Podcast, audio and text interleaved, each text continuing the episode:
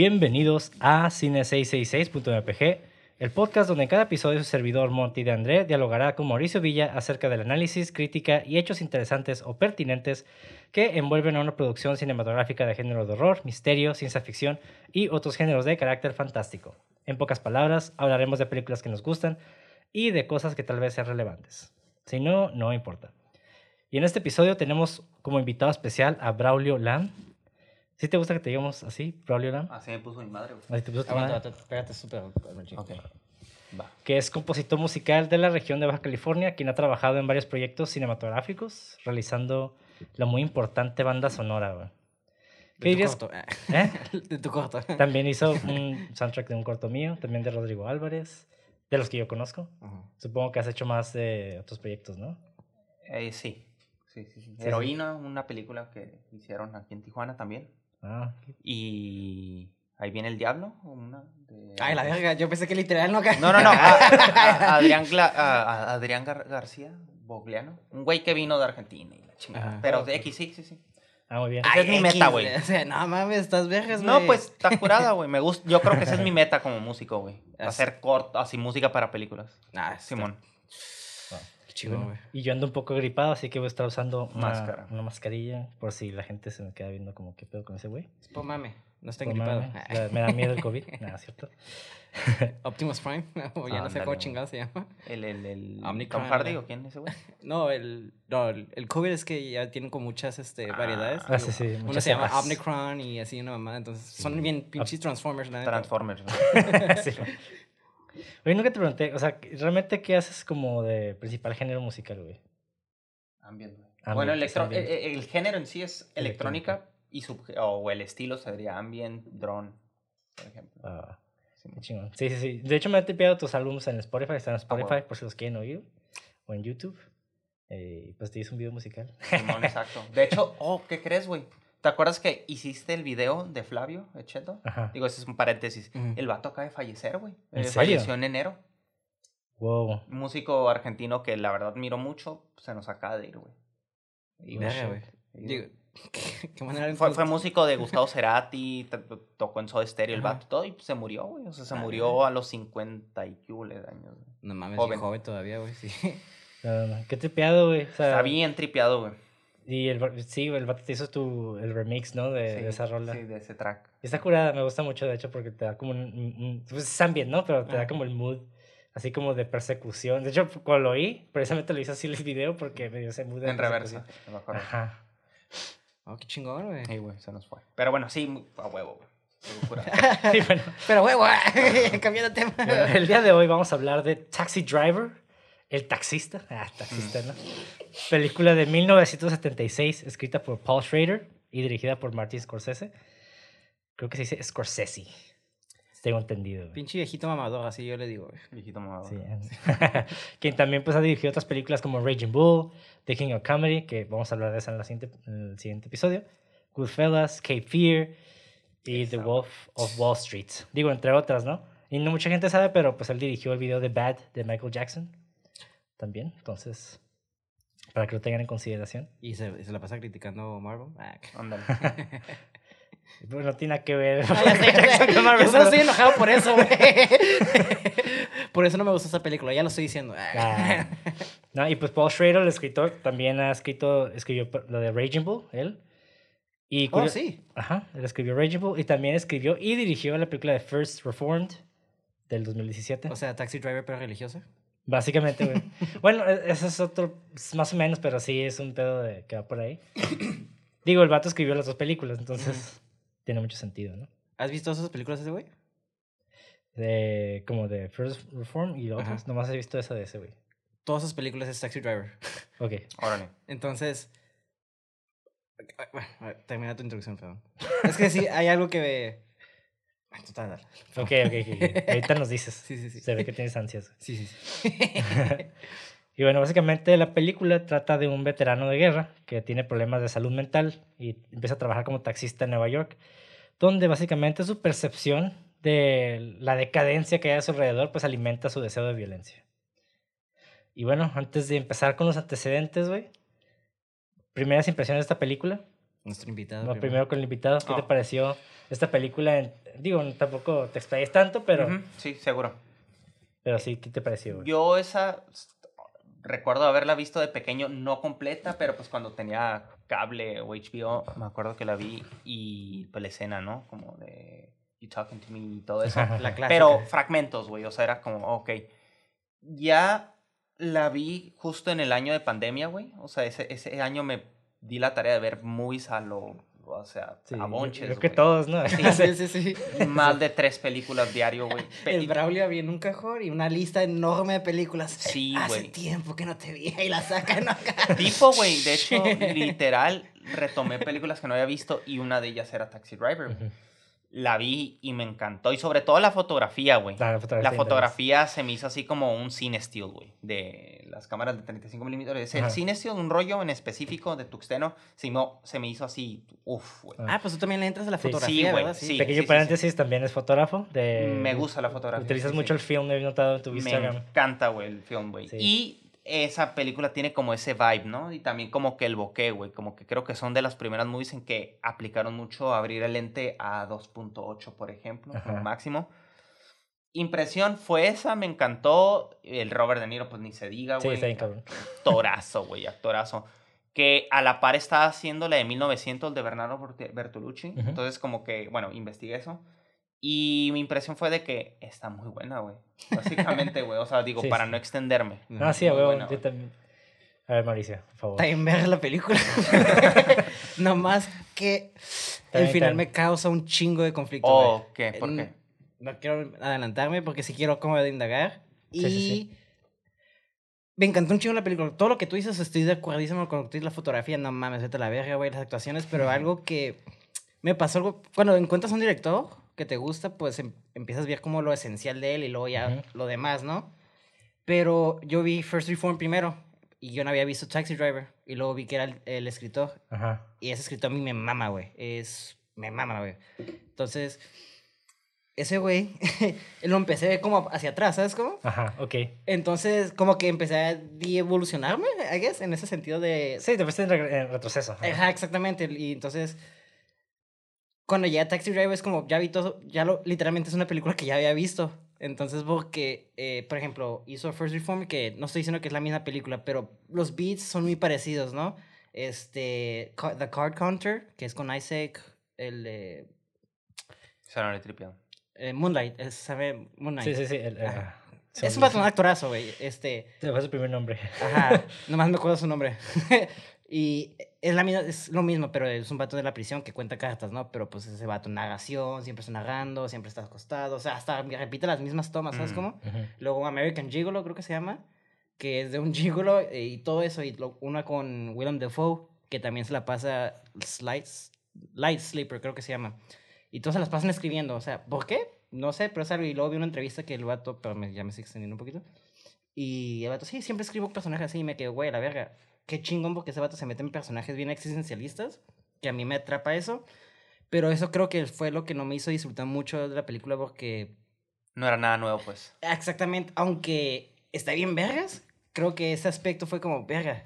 ya- No sé si me estoy explicando o da a entender. Sí, sí, sí. Y fue, pero, pero todo lo demás está bien vergas. Hasta me atrevería a decir que la dirección de sus películas, porque Martin Scorsese como dirige es muy diferente a esta película, en mi opinión.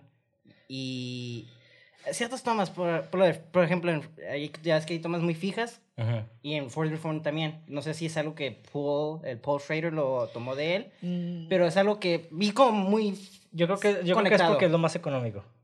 también y artístico también. Ajá, porque esta película hay que recordar que es de las primeras de Martin Scorsese. Entonces, Ujú. el budget que tiene ahorita no era el mismo que tenía. Es cierto, Más bien al ajá. revés. El que tenía antes no era el mismo que tiene ahorita. Claro, claro. Hizo la de Mean Streets. Él hizo Mean Streets. Sí. Mean Streets muy buena también. De hecho, ya hablamos un poquito de, de la inspiración de Martin Scorsese en el episodio de Kenneth Anger. Mm, sí, cierto. Ajá. Que Kenneth Anger es este cineasta extraño, medio. que es muy telemita, que sigue mucho las ideas de Aleister Crowley, utiliza mucho el esoterismo para plantear sus movies. Y curiosamente, él, él hizo un corto, ¿no? De, que se llama. mm, Toma, se me fue el nombre, güey. Se me fue el nombre del corto. Bueno, Un corto. Sí, es de motociclistas, básicamente, ¿no? Y tiene mucha música diegética y extradiegética que va con, la- con, la- con las imágenes. Y Martin Scorsese cuando vio eso se quedó, güey, Quiero hacer eso. quiero hacer eso. Y de hecho lo implementó en Mean Streets, que fue como que lo primero que empezó a ya desarrollar su estilo, ¿no? Y Ujú. también lo vemos ahorita. Y curiosamente tengo, pues hice eh, cosas que tienes que saber de Martin Scorsese, ¿no? Acá ahí puse mis puntos, güey. Pues nació en Queens, en Nueva York, Of en course. el 42, obviamente. Su familia es de Sicilia, en, en Palermo, Sicilia. Of course. Y el vato creció pues en Little, Italy, ¿no? Ahí en, en, este, en Nueva York. Pues el vato fue monaguillo en la catedral de St. Patrick, de Old St. Patrick, que se utilizó para películas como I Call First y Mean Streets también. O sea, el vato utilizó sí, esa iglesia para esa película. Y de hecho en esa, en esa iglesia se usó la escena del, del bautismo del padrino. Órale. Ajá. Entonces está como muy ligado a ese pedo de la mafia, ¿no? También. Sí, sí, como sí. que, bueno, esa estética. Pues sí, está- es half Italian. Hey, I'm walking here. Sí. Casi, casi se la pasa hablando así, pues, o sea. Sí. es inevitable que no haya hecho películas de gangsters ya sabiendo todo eso, pues, o sea. Habla bien rápido el señor, de hecho. pues sí, Sí, ajá. hablan en chinga. Como que la parte neoyorquina, ¿no? Ah, Sí, exactamente. Norteña. la parte norteña americana. Cargo Fast. Sí, sí, sí. Y en. El vato yo creo que es de, de esos primeros cineastas que sí se constituyeron como, un- como licenciado en, ci- en cinematografía en el 64 y pues el vato tuvo una maestría en, en la, en la Universidad de Cine de Nueva York. O sea, estudiado el cabrón. Sí. Y de hecho él fue profesor de Oliver Stone y Spike Lee, güey. Órale, güey. Oh, wow. en la Universidad de Nueva York. Y pues, un fun fact, ¿no? De que el vato es una de las 50 personas a las que tiene prohibido ingresar al Tíbet, güey. Porque Disney, haz de cuenta que se enfrentó con muchos funcionarios chinos por, por la película, por su película Kundun Ok. del 97, que criticaba mucho a, a China. Entonces, eh, por eso le, le prohibieron el ingreso al Tíbet, güey. Órale. Qué random. Sí, está, Súper random, de hecho. Sí, está muy random. Y ahorita mencionábamos, ¿no? Como cuál es el estilo, ¿no? O sea, ¿Ustedes cuáles dirían que es el estilo de, de Martin Scorsese? Bueno, yo no, no me considero un experto en Martin Scorsese porque no soy como muy fan de él, este, en general. No, No, pero, o sea, no Ajá, tiene que ser muy técnico, o sea, Ajá, no, no, por eso siento que es como, usa mucho como... ¿De- ¿Dices el visual? ¿O en general? Del, en general. o sea, Ah, pues mucho gangster, mucho como traición, mucho este, me gusta que es muy repetitivo en ciertos aspectos, como, no digo que quiera repetir sus tomas, pero por ejemplo en The Irishman, las tomas de las pistolas con Taxi Driver, ¿no? O al principio, que son este, el tracking shot de Goodfellas, creo que es con el tracking shot de The Irishman, ¿no? Como que Ujú.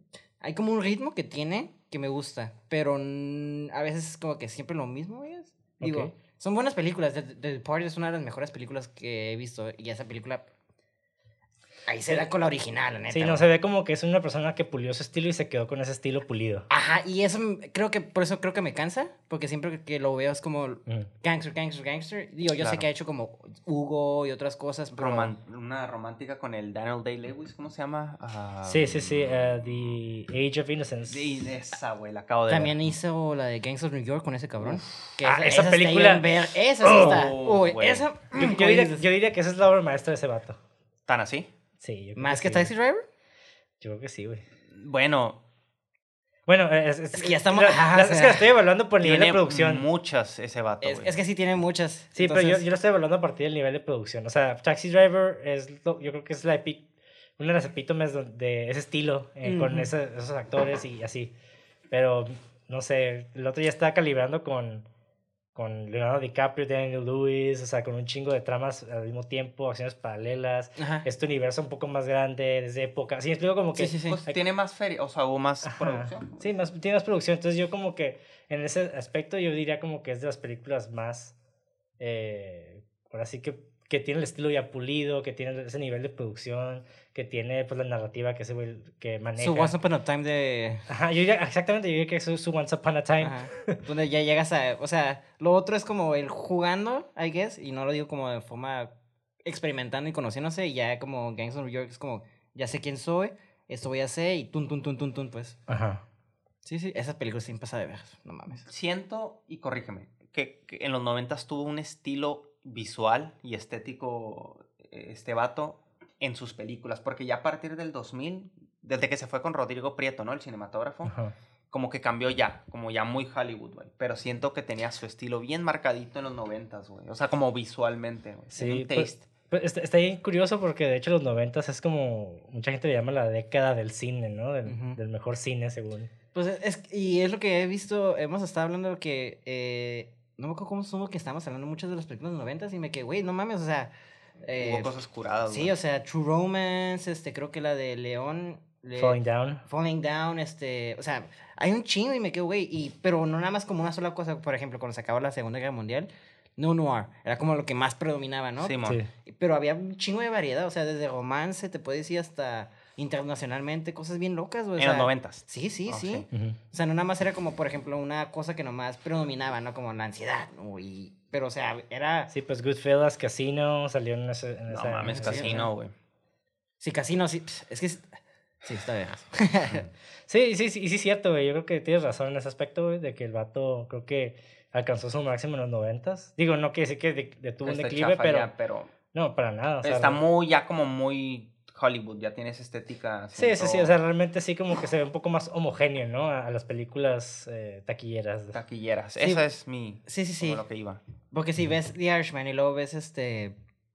Eh, ¿Qué otra película hizo de los... Eh, La que ganó Oscar, la de. ah, con Leonardo DiCaprio y el Ah, Martin Sheen, ¿cómo se llama? Que, ah, pues es que era un... Martin Sheen salió en una con... sí, güey, que lo tiran del pinche edificio y se cae, güey. ¿No de Wall. Street? No. Y Ah. sale el ah, Jack Nicholson también, güey. The Departed. The The Departed, sí, güey. Departed, cierto. No, eh. Departed, ajá. Ya Sí, se me hace Departed. como ya muy, muy Es- taquillera. Y ganó Oscar, que, que está bien. Es la que te digo que sí me... es- yo creo que es mi favorita de ese güey, la Ok. neta. The The Depart- no, está Departed. bien cabrona. Está, Está bien cabrona porque... Pero sí está... Creo que ese es como el punto medio de él como ah, fusionando como su artístico y el Hollywood, ¿no? Sí. Porque a partir de ello sí siento... Porque sí, por ejemplo... Pero es el, punto, es el sweet spot, güey. Ajá, exactamente. Tengo el dinero de. Hollywood todavía, pero tengo todavía mi control artístico, ¿sabes cómo? Y siento que lo machó muy bien, porque ya veo como, por ejemplo, este, vemos este, The Irishman y luego The Wolf of Wall Street, que están buenas. Bueno, The Irishman, eh, pero, Exacto. pero, exacto, no. pero sí, sí ves como más producto, se siente como más un producto, no sé si me explico con eso. Sí, sí, sí, sí. Que es algo muy interesante de él y pues también se vale, ¿no? Hacerte un poquito más comercial para explorar ese as- aspecto de él. Sí. No sé si lo hizo con esa intención o fue un, una evolución natural de él. Pues sí, el vato, digo, el vato tiene muchos, eh, también estilo estético, ¿no? En- en- Y aún no hace, juega mucho con el slow motion. Es como el, Simón. el Zack Snyder antes de ser Zack Snyder. y, tiene- y usa mucho música diegética, esa música que se oye dentro de la película que los, los actores están escuchando, ¿no? Sí, sí, sí. No Está curada. Y pues muchos planos secuencias, freeze frames. Bueno, creo que Ah, los los freeze freeze frames, ajá. freeze frames ya creo que ya no usa tanto. Más en los noventas, de hecho, era como, ahí era Sí, como, ajá. Pues era su estilo, ajá, Ajá. ahorita- y ahorita ya como que no es tan bien visto que se use freeze frame en una película. ya se ve tacky, ¿no? O- Sí, ya se ve como tacky, pero realmente no, ¿no? Y regresando un poquito al Taxi escritor, ¿no? Ah. Los que primero, no digo sí, Taxi Driver, pero, o sea, es contra- quiero hablar de Paul Schrader respecto a Taxi Driver. Eh, Que es personal, ¿no? Tengo sí, es una que el vato se divorció, bla, bla, bla. Y... Sí, el vato básicamente sufrió una crisis nerviosa. Mm, ajá. Ajá, sufrió una crisis nerviosa porque fue despedido del American Film Institute, del AFI. Y sí, ajá, estaba en medio de un divorcio el vato. ¿No tenía un amante? Eh, también, bueno, Creo que lo corrieron, más bien, no renunció. pues decía que estaba en medio de un divorcio y fue rechazado por una novia. Entonces, supongo que el vato... Medio investigué porque sí, puse un video de Paul Schrader, curiosamente, antes de, de esto, porque, y dije, no, no quiero, porque... Pero sí, lo que dije, algo de que se está divorciando y, y algo de su amante. Y yo, Ujú. cuando dices amante, quiere decir, pues, algo... y que creo que sí, lo, por lo que escuché en el video, creo que sí lo corrieron, porque si renuncias no te daría como una crisis. Ujú. Entonces, si te cogen es que vaya a la verga, ¿sabes cómo? Sí, Por lo que no sé si estoy correcto, tal vez yo eh, escuché mal, pero... Sí, yo, yo no, la verdad no me metí mucho en ese, en ese aspecto. Ujú. Pues hace muy ya como muy de Muy chisme. Sí, sí, a sí. huevo, ventaneando. güey. Sí, ventaneando. Pero tiene que- sentido porque si es una... El vato es un desastre. Y, y lo notas porque el- en la película, porque... Se ve reflejadísimo todo. güey. Exactamente. Que sí. yendo al cine porno, viendo el De carro. hecho, ajá, y de hecho el vato, el vato Sí. explica que el vato iba a cines porno y se obsesionó con las armas en la vida real. Sí, Ujú. Y que en ese entonces trabajaba de... Iba a decir pollero, ¿no? Pero repartía pollos básicamente, güey. Cruzaba raza, ¿no? Simón, güey. No, este, nada más este, repartía pollos. Y pasaba pues todos los días en su carro, güey. Y hasta él pensaba de que, ah, yo podía ser un taxista, güey. Sí, es como una tipo de autografía. Autografía, digo, es. ¿cómo Ajá. Ajá, biografía, digo. Es, ajá. autobio- autobiografía. Ay, Ujú. cabrón. no puedo. Sí, y el vato pues estaba escribiendo el guion por primera vez, ¿no? Simón. Y, y el vato dijo, ah, pues quiero escribir un guion sobre soledad, ¿no? Como porque yo me sentía solo, estaba pues, valiendo madre, ¿no? Pero conforme el vato estaba escribiendo, güey, el vato se dio cuenta que estaba escribiendo acerca de la patología de la soledad, güey. Ujú. Que es un pedo un poquito más denso, porque ya no nomás es de que, ah, me siento solo y ya, es de un pedo de El por qué. el por qué, ajá, de, de el por qué y cómo puede llegar a ser algo, pues, realmente enfermizo, ¿no? Ujú, exactamente. ¿Y qué te lleva? ¿Y ¿A dónde te puede llevar esa madre? Y Ajá. como lo vemos en Taxi Driver. Sí, güey. ¿Ustedes como, de qué pensarían que trata Taxi Driver? ¿Diría que de la soledad? En parte, pues yo me enfocaría más como una crisis existencial, que también tiene que ver, creo que es como, pues, es que, te digo, es que creo que mi, mi opinión de Taxi Driver está como manchada conociendo mucho el trabajo de ese güey. Ajá. Entonces, siento que sí, ese, ese vato es bien existencialista. Sí, seguro. Eh, las otras otras también películas, entonces está como bien loco ver. Lo veo en esto y luego lo veo en otra y luego en otra. O sea, vemos First Reform, First Reform el vato también tiene pedos como existencialistas, ¿sabes cómo? Entonces, ahí veo las conexiones y sí, yo diría que es como más un vato tratando de encontrarse, más que nada. Muy bien. Guacha, es que hay una... Estás mala. No, no, no, es- está, está bien. O sea, ¿Se te realmente... desconectó el laptop? No sé si. No, yo lo desconecté. Ajá. Ahorita que baje, lo, lo conecto. Este, porque hay una escena que dice Martin Scorsese, ¿no? Que es como que la más importante. O sea, eh, desde, su perspectiva en la película hay una escena que es como la más importante. Eh, que es la, parte donde el vato termina su relación, más bien se termina su relación con Betsy, creo que se llamaba. Con Betsy y el vato está hablándole por teléfono constantemente. Y está como en- en- el vato solo Uf. hablando. El dolly así. Ajá, y hay como, ajá, es, hay- hay- es como una especie de, pues un traveling, ¿no? Un dolly Muy suave. de ¿sabes? perfil, ¿no? Que llega hasta un pasillo solo, ¿no? Y Y, te lleva afuera, güey. te lleva afuera. Entonces, ese plano, bueno, ese, ese, ese emplazamiento, diría que es como, sugiere que la conversación telefónica es tan dolorosa y patética que preferimos ver este, este pasillo aislado y solo. Que es básicamente Lo mismo que él. Ajá, que es, que es la- el retrato de ese güey personalmente, ¿no? Es un pasillo vacío, pues ajá. Sí. Digo, hablando del vato, digo, me encantó, güey, que trajeras tu chamarra de militar, güey, de, De Travis. de Travis, güey. Oh, pero lo curada es de que tiene un simbolismo bien cabrón de King Kong Company. Que el vato lo simboliza como si fuera King Kong que quiere salvar a la chica, güey. ¿Sabes? Sí, sí, sí, Eh, sí. eso- eso La chica es rubia. Exactamente. la, Judy Foster, ¿va? Sí, sí, Eh, sí. o sea, es como la, soy King Kong y te voy a salvar, güey, ¿sabes? O sea, así lo, lo interpreta, güey. O sea, hay como cosas así. güey. Hay Ajá. cosas así, güey. Ajá. Pero yo la escena esa del teléfono lo interpreto como que, ok, ya se está acabando como el Travis buena onda, ya se empieza a piratear más, güey. Ya es donde te lleva a la, a la calle, güey, ¿sabes? Es que nunca No fue buena onda, güey.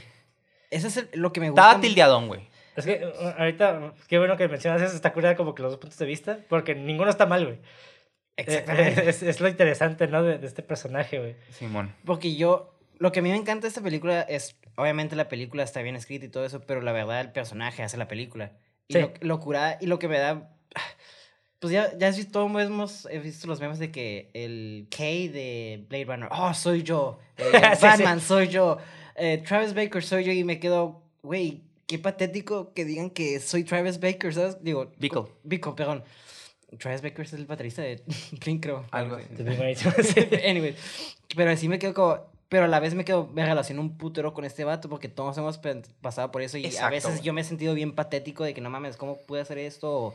Y entonces me quedo, güey, es que este vato nomás es un vato, es un ser humano. Y es lo que siempre, eh, como mencionamos, de que, pues sí, si lo vemos de esta manera, sí es malo, pero si lo ves de esta manera, pues es un vato que también sufrió por sus circunstancias y que lo ha llevado a eso. O sea, también ol- no olvidemos que el cabrón fue a Vietnam y Vietnam fue uno de los conflictos más culeros que haya visto. Exactamente, Entonces ajá. es algo que nomás como que lo tocan en la película. Como que te lo mencionan al principio, Y no lo vuelven a como que. No, siento Sí, que sí, otras películas sí. como que. Sí lo eh, mencionan, sí lo mencionan cuando le preguntan, ah, yo solía ir al ejército, ¿no? Ah, O- cuando, re- eh, cuando inicia la movie, ¿no? Ajá. Cuando le piden... Eh, pero es lo que me refiero, no es algo como que, paz, paz, está en el ejército, paz, paz, siéntate simpatía por él, o sea, como que Sí, lo sí, mencionan, sí. no es como que, por ejemplo, otra película de Hollywood que haría eso, como que sentiría que forzaría que nos cayera bien Travis, Sí, en sí. lugar de Pero incluso nomás sí, verlo. sí lo mencionan a lo largo de la película varias veces, nada más que no es tan obvio, porque el vato, Ah, el vato, eh, el, por el, el hecho de que cómo maneja las armas, ya sabes que el vato tiene como experiencia, Sutil. Simón. ajá, su, el, el cuando se acerca al, al guardia de seguridad este, de servicio secreto, perdón, que le dice, ah, como que le menciona algo que le iba al ejército, ¿no? Y el vato Ujú. sabía muy bien, o sea, como que son esos indicios de que sabes que el vato sabe. Y cómo actúa él, siempre Ajá. está derechito, hasta le dicen, ¿Are you a cop? You're a cop, ain't you? Sí, Es como sí, que sí. No, no soy un cop, pero pues no, Sí, un sí, policía ya. un soldado, pues Sí, sí, hay, Ajá. hay ciertas posturas que tienen físicamente, porque pues es parte del entrenamiento. ¿no? Simón. Exactamente, que es lo que me encantó. Y entonces es como, güey, eh, Travis pues te crea como un conflicto porque a veces te quedas como, ah, este vato, ¿cómo llevas una morra a un cine porno, Sí, no? güey, eso está bien piratón. Pero luego te quedas, güey, ah, este vato es que no busca amor. Y luego lo ves viendo películas románticas y está súper loco, como que él pensaba que el ver porno es como algo romántico, ¿no? Bueno, como yo lo asocio, ¿no? Y luego como que la morra le dice, no, esta madre está en culero. Y se pone a ver películas románticas como para ver qué pedo, porque no se entiende él, ¿sabes cómo se está encontrando? Que eso es una- algo muy fascinante para mí. Simón, de luego ese- no escucho tanto música, o sea, el vato está... Pues aisladón, pues, o sea. aisladón, güey. Y el vato se nota que genuinamente quiere ir a conectar con algo, porque, y tiene escenas muy bonitas, porque cuando va con la chica le dice, la conquista sí, güey. Y yo me quedo, Simón. ¡ay, Travis!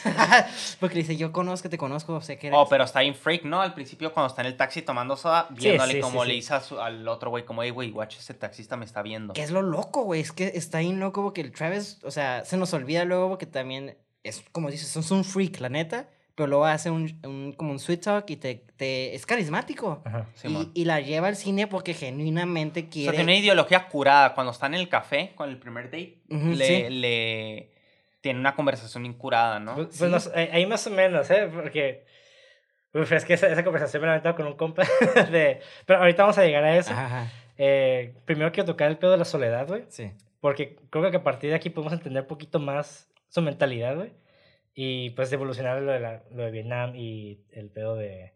Del, voy a mencionar el machismo, porque sé como una especie de ideología conservadora detrás de su personaje, güey. Ujú. Solamente gringa, güey. Los gringos piensan como ese tipo, hasta hay como un, una- un grupo que se llama The Red Pill Society que piensan de esa manera, ¿no?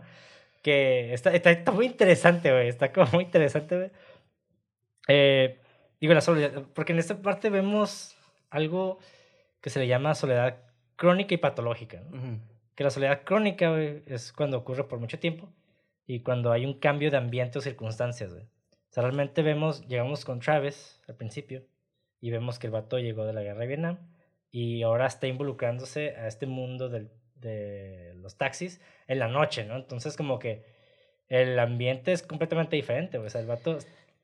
De hecho, eso está curado porque el vato se fuerza a la noche porque no puede dormir, por el. PTSD. O sea, esa es otra cosa que es sutil dentro de la película. Ah, le dicen, ah, es que pues no puedo dormir. Creo que no hice exactamente el porqué, pero pues me, me funciona y está a ver, el vato está hasta adaptándose, o sea, está loco porque pues, o sea, mucha gente dice, pues viene de Vietnam, pues que se puede trabajar, ¿no? Es un shock, o sea, eh, mi papá estuvo en Irak y, bueno, o sea, obviamente Irak y Vietnam fue muy diferente, pero el, simple hecho de regresar, el tratar de adaptarte a algo nuevo es algo muy diferente, güey, o sea, sí cuesta trabajo, entonces yo ya ahí luego, luego sentí mucha simpatía con Travis, porque Ujú. también me cuesta mucho trabajo dormir. Y es como, soy Travis.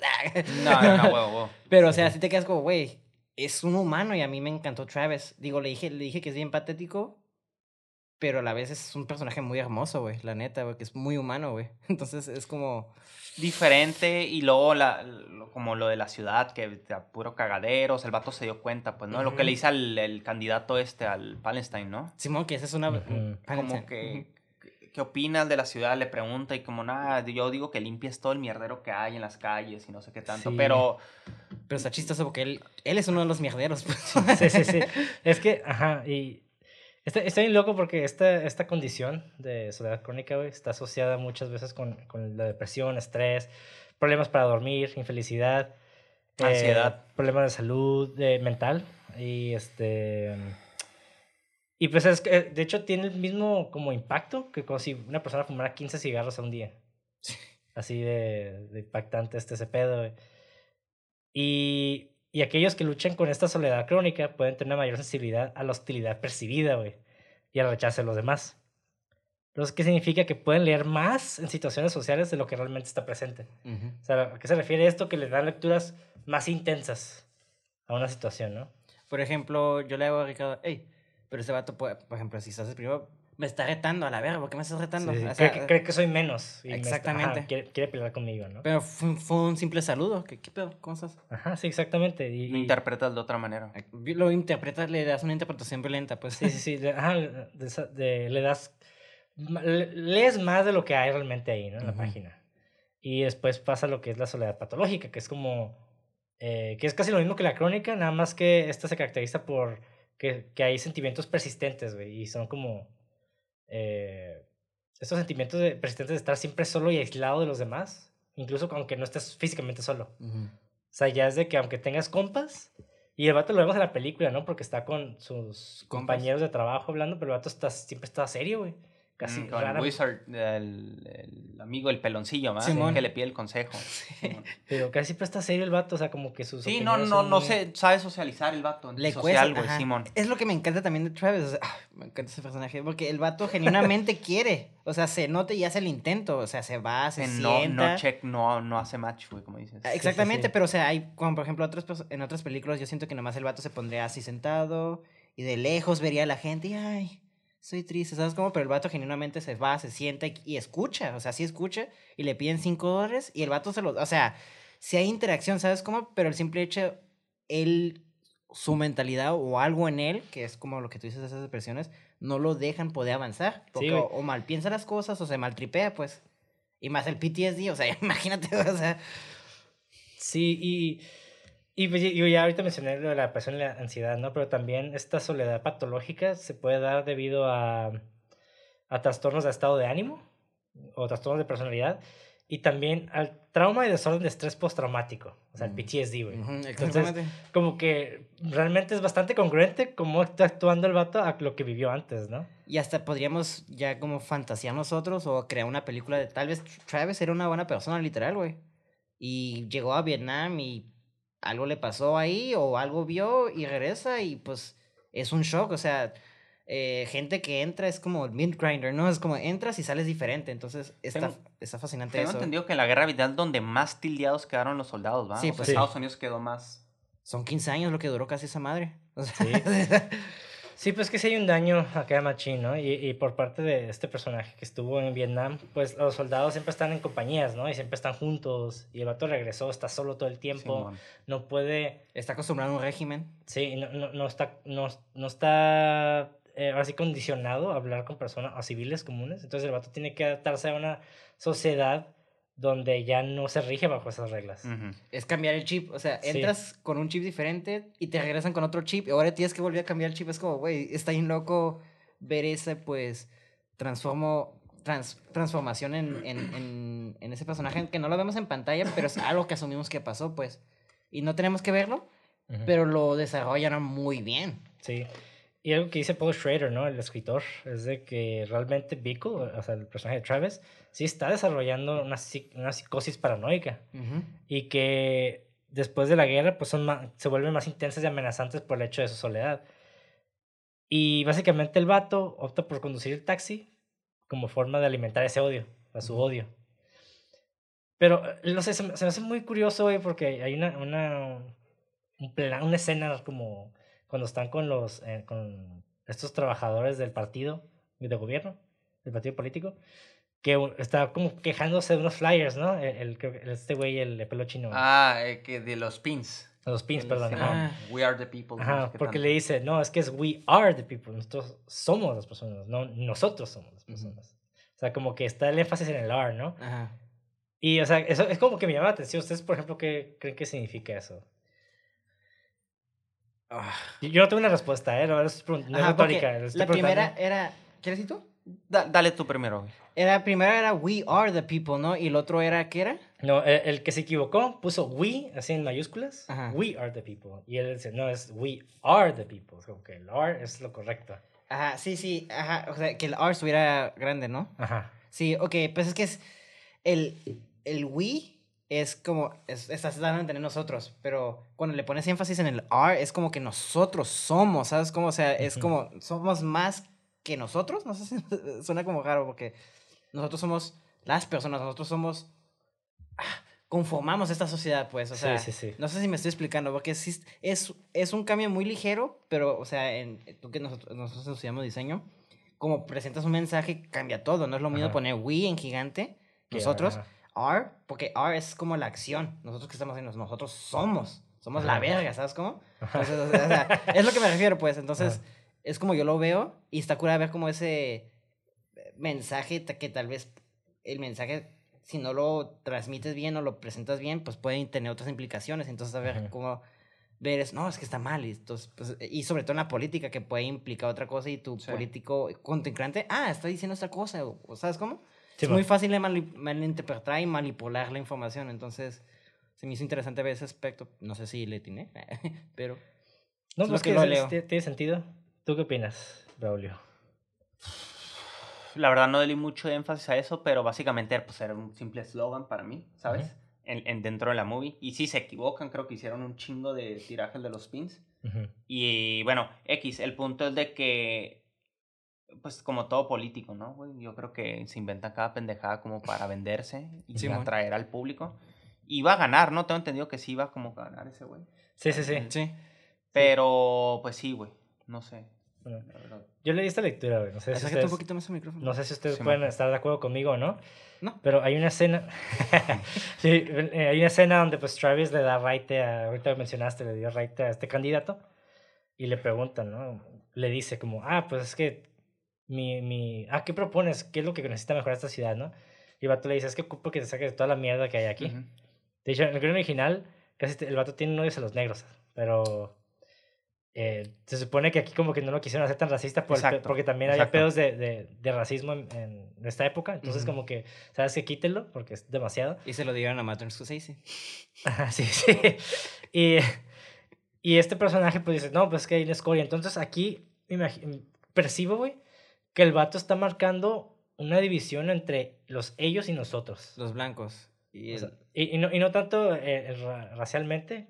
O sea, originalmente como que sí se puede percibir así, pero tratando de darle esta lectura en esta película ya como actualizada, es de que hay, están los, los, los delincuentes, los desmadrosos, los drogadictos, las prostitutas y nosotros la gente decente.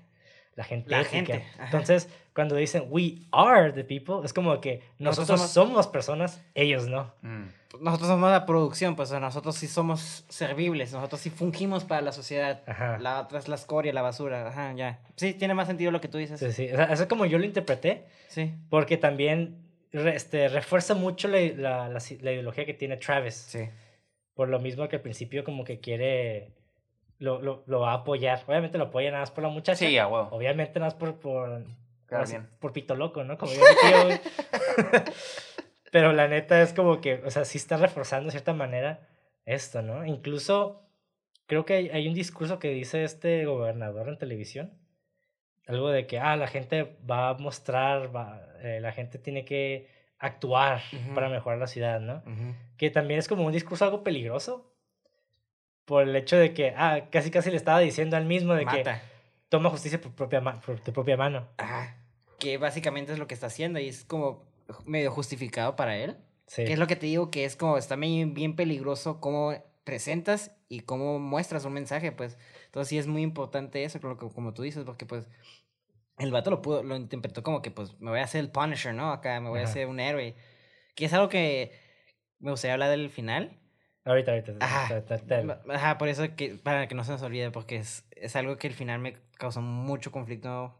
Hasta podría decir que detesté el final, si no, y ya hablando con ustedes a ver si me cambian la opinión. Bueno, no sé qué se trata conmigo, a desmenuzarlo, porque Ujú. me ha pasado que cuando hablamos, eh, me, ah, me- no me di cuenta de esto, ah, eso sí, mi Ujú. perspectiva cambia, ¿no? Pero sí es algo que me quedó, hmm, Es que el final tiene doble interpretación, güey. Y es lo que lo hace curada una movie, ¿no? Lo que dice el mismo Martin. Como que cada quien lo cura de una buena película es que tú cada quien lo. Ajá, tú, tú escoges. Exactamente. Entonces, ah, por eso también yo sé que al hablando, porque me recuerda al final mucho a Fir- First Reformed. Entonces, este. Pero igual, retomando lo del, lo del racismo, digo, ahorita que toca ese tema, lo último que investigué de la movie fue de que se pudo haber, hasta el mismo Quentin Ujú. Tarantino dice, ¿no? Como que lo o sea, pudo haber sido, o Sí, lo- si lo interpretas mal, pu- pude- pudiera ser una película racista. Sí. De hecho, el pimp iba a ser... Iba a ser negro, Negro, ajá. exactamente. Es lo que me da cura. De, de hecho, no, nada más lo cambiaron porque el actor ese, el Harvey Keitel, Cartel, ándale. el Harvey Keitel quería hacer ese papel. Me dio una grata sorpresa verlo, güey. Sí. Ah, está, eh, eh, está ahí verga ese papel. No, sí, claro, o sea, está bien vergas. Pero. Con la uñita larga, güey, en roja, güey, está bien curada. Sí, sí, me- sí. O sea, no me lo esperaba que saliera, ¿sabes cómo? Entonces, ah, mira este güey. Y le agrego, pues, más peso a actuación. Y Ujú. cuando el, el, el back and forth entre Tarantino, digo Tarantino, digo, este. De Niro. Y De Niro. Sí, güey. Pero es algo que me dio mucha risa es que dijiste. que algo- no estoy diciendo que Martin Scorsese es racista, pero se me hace chistoso porque Martin Scorsese nunca trabaja con una persona negra en sus películas, casi Cierto. nunca. Pero es que parte Y no tiene que su- hacerlo. Es que parte también de su realidad, ¿no? El vato creció en una familia italiana, en este bar- en barrio Claro. eh, y tú- neoyorquino, como que trató casi es con gente obvio que es muy racial eso, o sea, Sí, y no estoy diciendo que es racista por gusto, pero, pero se me hace chistoso Sí, porque nunca trabajé con un negro y luego veo esta escena donde quiere matar a un negro y me quedo, Pues en la tienda, güey, se lo truena, ¿no? Sí, está chistoso, güey. Está, está heavy esa escena. ah, o sea, sí está heavy. No, pero me refiero cuando literalmente sale Martin Scorsese en la película y está diciendo sí, en un diálogo donde, ¿ves ese vato? Se la está Oh, cogiendo se la un- va a tronar, güey. Y Ajá. ahorita me lo voy a chingar al No, pero es que, el, es que el vato dice que se la está cogiendo un negro, pues. Simón dice, y dice la palabra acá bien densa, o sea... nigger. Sí. Ajá, ajá. y yo como que, a la verga, güey.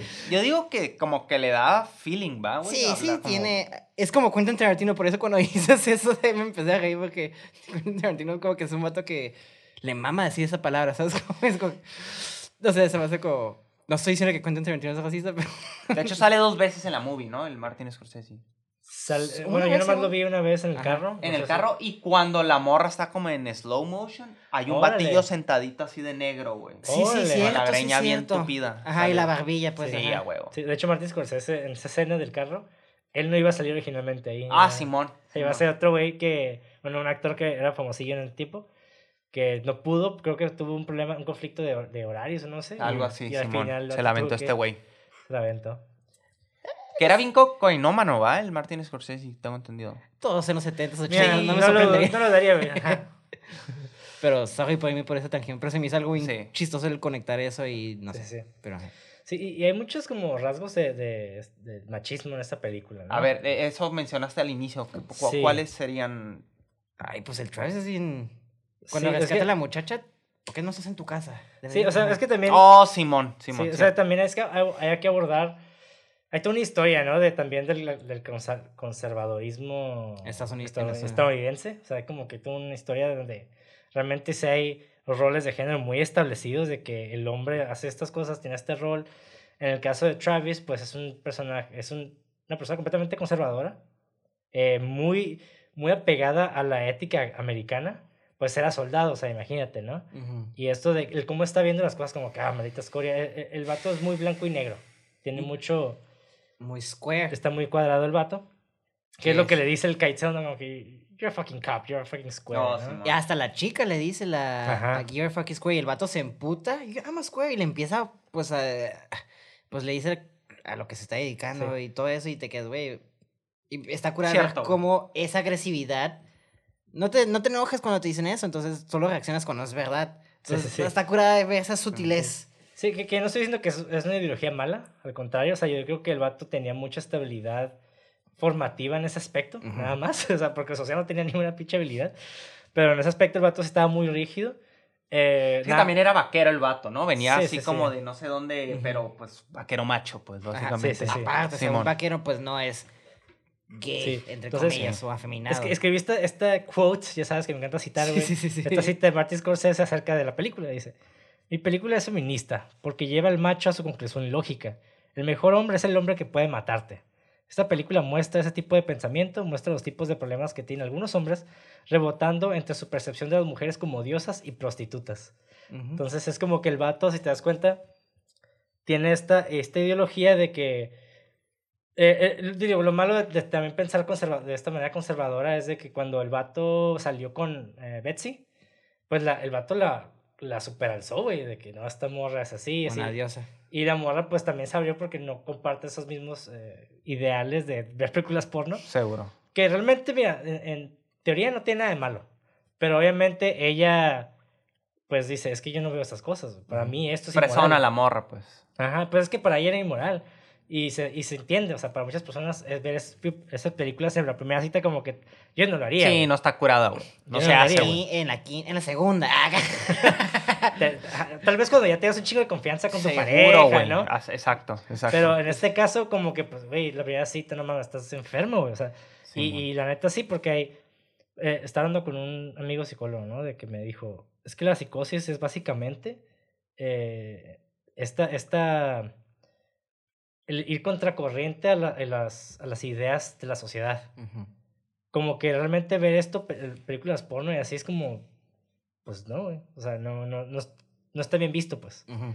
Y en el caso de este güey, eh, pues tampoco es muy natural llevar a una persona a primera cita a ver una película porno. O sea, la neta no, güey. Pero es lo que te digo, es que, ah, que me fascina porque genuinamente como el vato es bien in- inepto para so- socializar, Ajá. pues o sea, es, es, es algo muy tierno porque como digo, ah, deja, eh, el vato pues lo veo como un niño. Yo la verdad, para mí Travis es un niño que está jugándose a un adulto con juguetes muy peligrosos. Entonces, primera cita, que es lo más lindo, pues llevar a una chica al cine, ¿no? Sí, sí, sí. Pero pues, para él, ¿qué tipo de cine es lo normal de él? Ajá, sí, exactamente. Exactamente. Entonces, cuando veo eso, es una escena muy cringe en el sentido de que, oh, yo no haría eso, pero es una escena muy dolorosa porque te quedas, es lo único que conoce. Exactamente. Y me quedo, por eso te digo, genuinamente sí la quería llevar al cine, hasta le compra un, un disco y todo Sí, eso. el, Simón. el vato no tenía malas intenciones, definitivamente. Exactamente. Y de hecho tenía una manera curada de pensar, porque cuando va con el Wizard le dice, "Hey, estoy valiendo madre, ocupo un consejo. El otro güey le dice como, "Va, eh, eh", le dice como, no, pues yo en vez de tener mi propio taxi siempre rento. O sea, como una mentalidad bien absurda la del otro güey. Ujú. ¿Sí, Sí, se acuerdan sí. de esa parte? Sí, sí, sí, sí. que como, hey, get late, no sé qué tanto. Y dice como, ah, creo que es el consejo más tonto que he escuchado. O sea, como que también el vato no del todo estaba como muy... Tonto. Tonto, Ajá. exacto, O sea, güey. es lo que está curado, o sea, tienes momentos de lucidez en ese sentido, porque hasta el vato le dice... No me acuerdo, porque hay una escena bien chistosa eh, que le contesta el, el wizard, le dice, entonces ¿para qué chingadas me preguntas? Se llama taxi driver. Sí, entonces este vato, güey, pues sí. Y es algo muy cura de, de Travis también, que el vato sí tenía problemas, pero como otras películas, como que el vato siempre se queda, mm, no va a hacer la intención de salir a él. Y aquí me gustó mucho que el vato se acercó a él y le pidió un consejo, güey. O sea, Exacto, genuinamente, exacto. ajá, Se atrevió como... a- a salir de esa zona Exacto. de confort, Sí. pues. Sí, pero. Y se ve nerviosillo, ¿no? Sí, sí, sí. Y, y, y el güey, eh, en este caso, eh, vemos que su ideología está muy, muy rígida, ¿no? Tiene estos valores como, casi, me atrevería a decir como cincuenteros, cuarenteros, güey. Old Y-. Ajá, el pedo es de que la sociedad post-Vietnam, güey, ya, ya hay mucha decadencia también económicamente. De hecho, en los es lo 80, mismo, ajá. ajá, en los 80 se vuelve como más evidente ese pedo. Y, pero aquí en, en, en esta época, Travis estaba tratando de mantener una ideología antigua con una, con una modernidad, ¿no? Entonces, eh, yo les mencionaba esto de la psicosis precisamente porque el vato estaba, estaba viviendo en un mundo donde no encajaba. Ni su manera de pensar, ni él como, como persona, pues. Entonces aquí, este, eh, yo creo que el vato ya estaba cosiéndose desde el principio en convertirse en una especie de psicópata. Y el pedo aquí es de que cuando llega con, con esta muchacha, la Betsy, y lo rechaza, güey. Esa fue como la... La gotita que derramó el gas. el- Él, él ajá. como que se quedó, pero básicamente en su mente lo que pasó fue de que yo he seguido las normas, yo he estado, comport- yo estaba portándome bien, hice todo esto por ella, ella no me quiere porque es una puta. Y la lleva de diosa a Ajá, una... a prostituta. Ajá, o sea, como que la... Oh, y le dice, va, güey, cuando Sí. va a la oficina todo encabronado el vato. ajá. Simón, güey, te vas a ir al infierno y no sé qué. Ah, esa madre estuvo Estuvo bien- bien heavy, güey. sí. Y está cura que mencionas eso porque la primera chica que conoce, pues la trata como una diosa y pues es una chica de high class y todo eso, pero y que con lo que la cita que dije de Master dice que son o diosas o prostitutas. Y la siguiente chica que conoce es, una, prostituta. güey.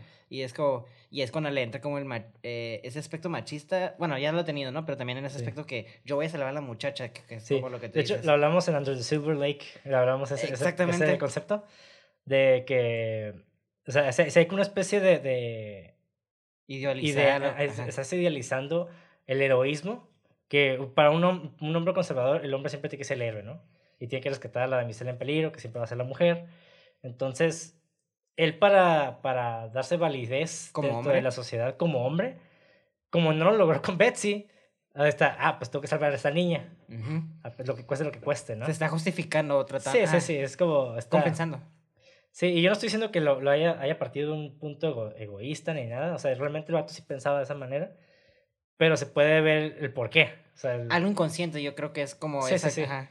No es algo que él sabe que tiene esos problemas, pues. De hecho, él piensa que todos tienen el problema menos él. Sí. exactamente. Que es algo muy...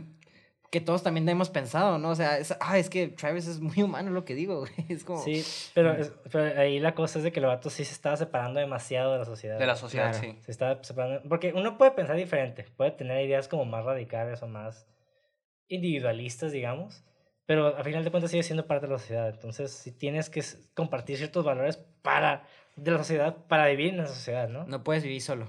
Y literalmente no puedes vivir solo. Exactamente. No, no, no es humano, güey. Eh, Exactamente. No es humano. Sí, y, y entonces, eh, pues eh, todo estas como vari- variables que fueron surgiendo en su vida, pues lo llevó a, a esta psicosis, ¿no? Este, este pedo de que el vato empezó a, a crearse una narrativa para justificar el por qué estoy solo, ¿no? Y, y está curada, güey, porque se ve la transformación, ¿no, güey? Ya al último, como a la mitad, ya cuando lo manda a la fregada a la morra, el vato ya se empieza a ver todo jeroso, güey. O sea, como me gusta mucho eso, güey, ¿sabes? Como Sí. que se empieza ya a ver demacrado, pues. Un chingo de pastillas y... Y Sí, sí, algo sí. que está muy curada, que ah, qué bueno que mencionas eso que me trae, que me, me recuerda que me gusta mucho que...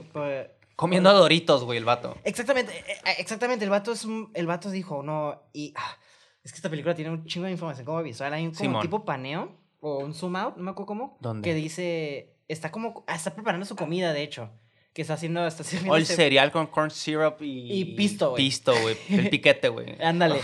Y el vato está sirviendo y creo que hay como un zoom out y, y tipo zoom out paneo y dice, voten por Palpatine o al- Palpatine de Sí, Star sí, Wars. sí, Y sí, estaba el chiste de... De, voy a estar organizándome, ya no va a haber desorganización. Y como que, Oh, y es un sí, vato- Ajá, algo así. ajá. Y el vato empieza a escribir una carta después de esa escena de que ya no voy a, ya no voy a comer mal, voy a tratar mi cuerpo como una arma y quién sabe qué. y Oye, es cuando empieza a hacer ejercicio bien cabrón, ¿va? Exactamente, pero luego ves que está tomando y pisteando y es bien contradictorio, ¿sabes cómo? Es una... Me mamó eso, Sí. mi güey. Me mamó un bastante. Come pingüinitos gabachos, ¿no? No, También. O sea, Pues- se- según él bien vergas, pero no, güey, ¿sabes sigue mal, pues. Ajá. Pues mira, los humanos somos paradojas andantes. güey. Exactamente, por eso te O digo sea, que Sí. Travis es un humano muy hermoso, Sí. dolorosamente muy humano, pues. Sí. en ese sentido. Pero sí está, sí está triste, güey. La neta está... Pero está bien vergas como escritor y yo estoy viendo eso y veo, güey, esto es atención a detalles, ser exquisito Mm. personaje y, y por eso entiendo que todos dicen, yo soy él. Que de hecho, el Paul iba a dar, le ofreció el guion primero a este A Brian Pacino. De Palma, ¿no? Brian De Palmas. O sea, como para que la di- hiciera la movie. pues, Fueron varios y Brian De Palma fue uno de ellos, pero creo que, creo que al final de cuentas no... Al final no- Na- Nike no quiso y, y ya después lo aceptó pues Martin Scorsese. Oh, wow. Sí. Yo pensé que iba a ser, el creo que había escuchado que... Ah, tú dices ah, de actor De le había ofrecido también al... Al Pacino, ¿no? Austin Hoffman. ¿o Hoffman? Ah, Dustin Ah, Hoffman. ese güey. Ok, lo confundí. El sí, del graduado. ajá. Sí, sí, sí. Sí, él también... Y no, dijo, no, estás pi- está muy pirata el, el Sí, el vato, ajá, el vato está buscando hacer cositas un poquito más wholesome, así. Ajá. Pero el vato sí se arrepiente y machín. Pues Eh, sí, a huevo. pues sí. Se, arrepen- se arrepintió y machín de no hacerla. Pues, Y le encantó, ¿no? Robert De Niro, como dijo, ¿no? Desde que lo vio en Godfather, dijo, a la madre, este güey yo lo quiero. Sí. Sí. Dijo el Martin Scorsese.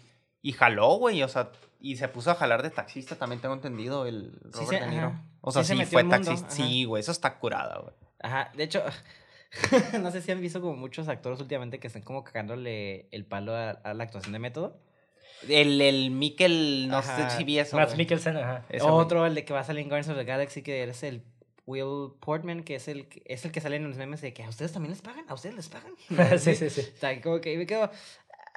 en- cada quien, cada quien, lo que te Sí, funcione. ajá, cada quien utiliza los métodos Exacto, que le güey, sirvan. exacto. Pero no te pasas de vergas, eso es lo único que voy a decir. Güey, tengo tres observaciones, no sé si me vaya a salir un poco, pero ¿qué, dale, ¿cómo interpretan lo de los slow motions que lo- los utilizan simplemente cuando ve a los pimps?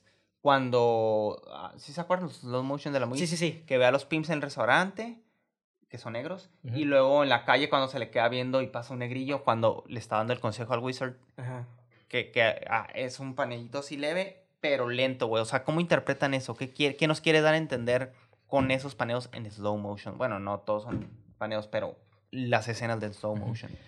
Yo creo que tiene más, creo que tiene más una finalidad práctica. Así, es como yo lo, lo interpreté. Tú lo interpretas así. Sí, porque cuando pones es- inserts que son rápidos, eh, tarda más en quedarse en la mente de las personas. Entonces, yo creo que el slow motion también te da tiempo de respirar y, y analizar lo que se ve en cuadro, ¿no? De Ujú. que, ah, ok, ok, eh, estamos viendo la decadencia, ¿no? Estamos viendo estos, a los criminales, estamos viendo a las personas, a los otros, ¿no? Como les llamaría, como le diría el La Travis. basura. A la basura. La ¿no? mierda, pues, ajá. Pues Ajá. sí. Y de hecho, creo- casi todos los slow motion, perdón, son como también de prostitutas caminando, ¿no? Sí, o sea, Sí.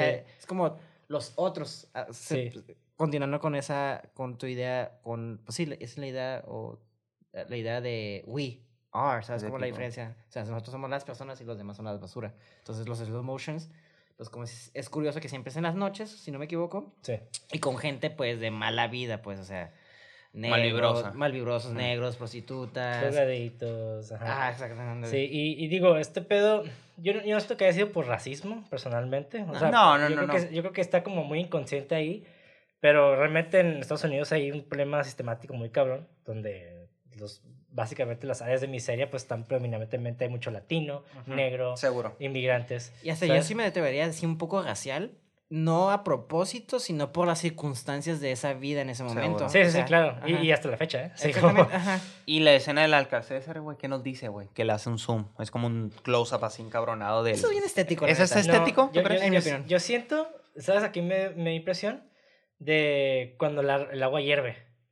Yo siento que es ¿Se como... está emputando el vato, ¿qué? Ajá, yo siento Sí. que el vato está... En su boiling point. Ajá, es como... es cuando dice, cuando tú, cuando tú cocinas cosas en tu cabeza.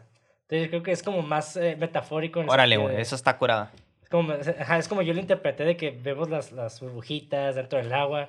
Como que, ah, el vato... Yo, yo sí lo vi en chinga No, de que, sí, oh, sí. eh, eso le está pasando dentro de ese A güey. huevo. Como que... Ok. Es- ok, tal vez yo tengo una idea errónea porque en First Reform hicieron lo mismo. ¿En pero serio? Con el, ajá, el Peto Bismol y en un pisto, no sé si te acuerdas. Ajá. Y es... Y es medio dronón. Y, y digo, también tiene secuencia, sentido en esa parte, pero a mí se me hizo como más estética. Bueno, Pero- ese es Paul Schrader. Martin Scorsese es otra persona. No, pero, ese- pero en el guion, él, Ah, él- ok, ok, ok. él lo escribió él. Pues, eh, de hecho, First Reform está dirigida por... Paul Schrader. y, y la escribió. Ajá. Entonces, eh, sí vi como esas tomas, entonces yo asumí, por eso digo, estoy Sí. como... Sí, pero incluso aunque esté en el guion de Taxi Driver, Martin Scorsese no tiene que ser el cue. O sea, Exactamente. Puede, puede escoger ponerlo, ¿no? Ajá. Y yo creo que- y yo creo que sí funciona. Sí, o sea, también pudo haber sido que fue completamente estético. Ujú. O sea, Ok. no necesariamente todo Se tiene vale. que tener significado. Sí, sí, sí, sí. Pero a mí, eh, esto fue lo que yo interpreté de que, oh, no manches, o sea, me de hecho me gustó bastante ese, ese pequeño... No, está bien vergas, zoom. ajá. Está muy vergas y tiene mucho sentido porque, pues sí, de hecho es después de que se esté quemando la mano, Sí, o así. el vato que Ajá. es robot, güey. Ajá, o sea, no sé, se me hace ahí un paso de vergas el, eh, esa secuencia porque, pues, como tú dices ahorita, el, el, el alcacé ese sí, el vato ya... Ajá. Y el vato cuando se está transformando tiene, bueno, de lo poco que investigué es de que cuando se hace el mohawk, Ajá. eso tiene un significado bien cabrón porque en la, en la guerra de Vietnam había una serie como de soldados que los mandaban a hacer misiones bien locas y lo rapaban de esa manera, como que sí. Sí, Pues sí. había un chingo como de, de, ¿cómo te puedo decir? Grupos, ¿no? De soldados, güey. Sí, sí. Entonces tengo entendido que cuando veías así, no sé, Marines, eh, Air Force, Rangers, veías a esos vatos de moja que de como aguas, ni les dirijas las palabras porque esos vatos están bien locos, Los los van a mandar a hacer misiones y ya están bien zafados. Simón. Entonces, como que hace esto mismo Travis, güey. Como que, Sí. oh, Su ese güey su misión es chingarse a este güey. Eh, sí, cierto, eh, tiene sentido, ajá, sí, sí. Sí, sí, sí. De hecho, esa parte...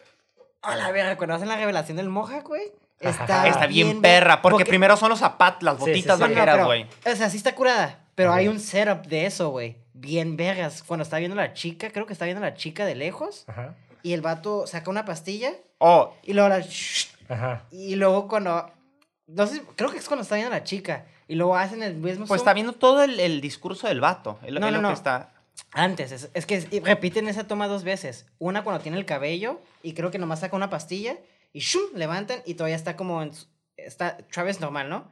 Y luego cuando está este No me acuerdo de la normal. es que es muy es muy ligera, es como que el vato está viendo a la chica creo de lejos, Ujú. ya es que siempre la espía y como que siempre también toma pastillas. Entonces sí, es, un, es, un, ligero como pen up, I guess. O como pues con una curva, ¿no? Es como. Sí, es, un crane. Es un crane. Y luego cuando hacen esa toma al final, ta, ta, ta, ta, ta, ta, ta y luego hace la, hace la misma en movimiento con la pastilla, pero ahora levantan y tienen el moja que sí. es como, güey. Qué loco, güey. Pequeño detalle, sí, pero. Son pin... paralelos, ¿no? Ah, exactamente. De que como todavía está normal Travis en su estado normal, pero ahora ya es Travis en su misión de ir a matar a este ya, cabrón. Ya, suicida, güey. Exactamente. Y me quedé, güey es un movimiento ligero de cámara, pero visualmente y narrativamente habla un putero esa madre. Pues él se terminó su ciclo, su transformación se terminó. Pues Sí, es como.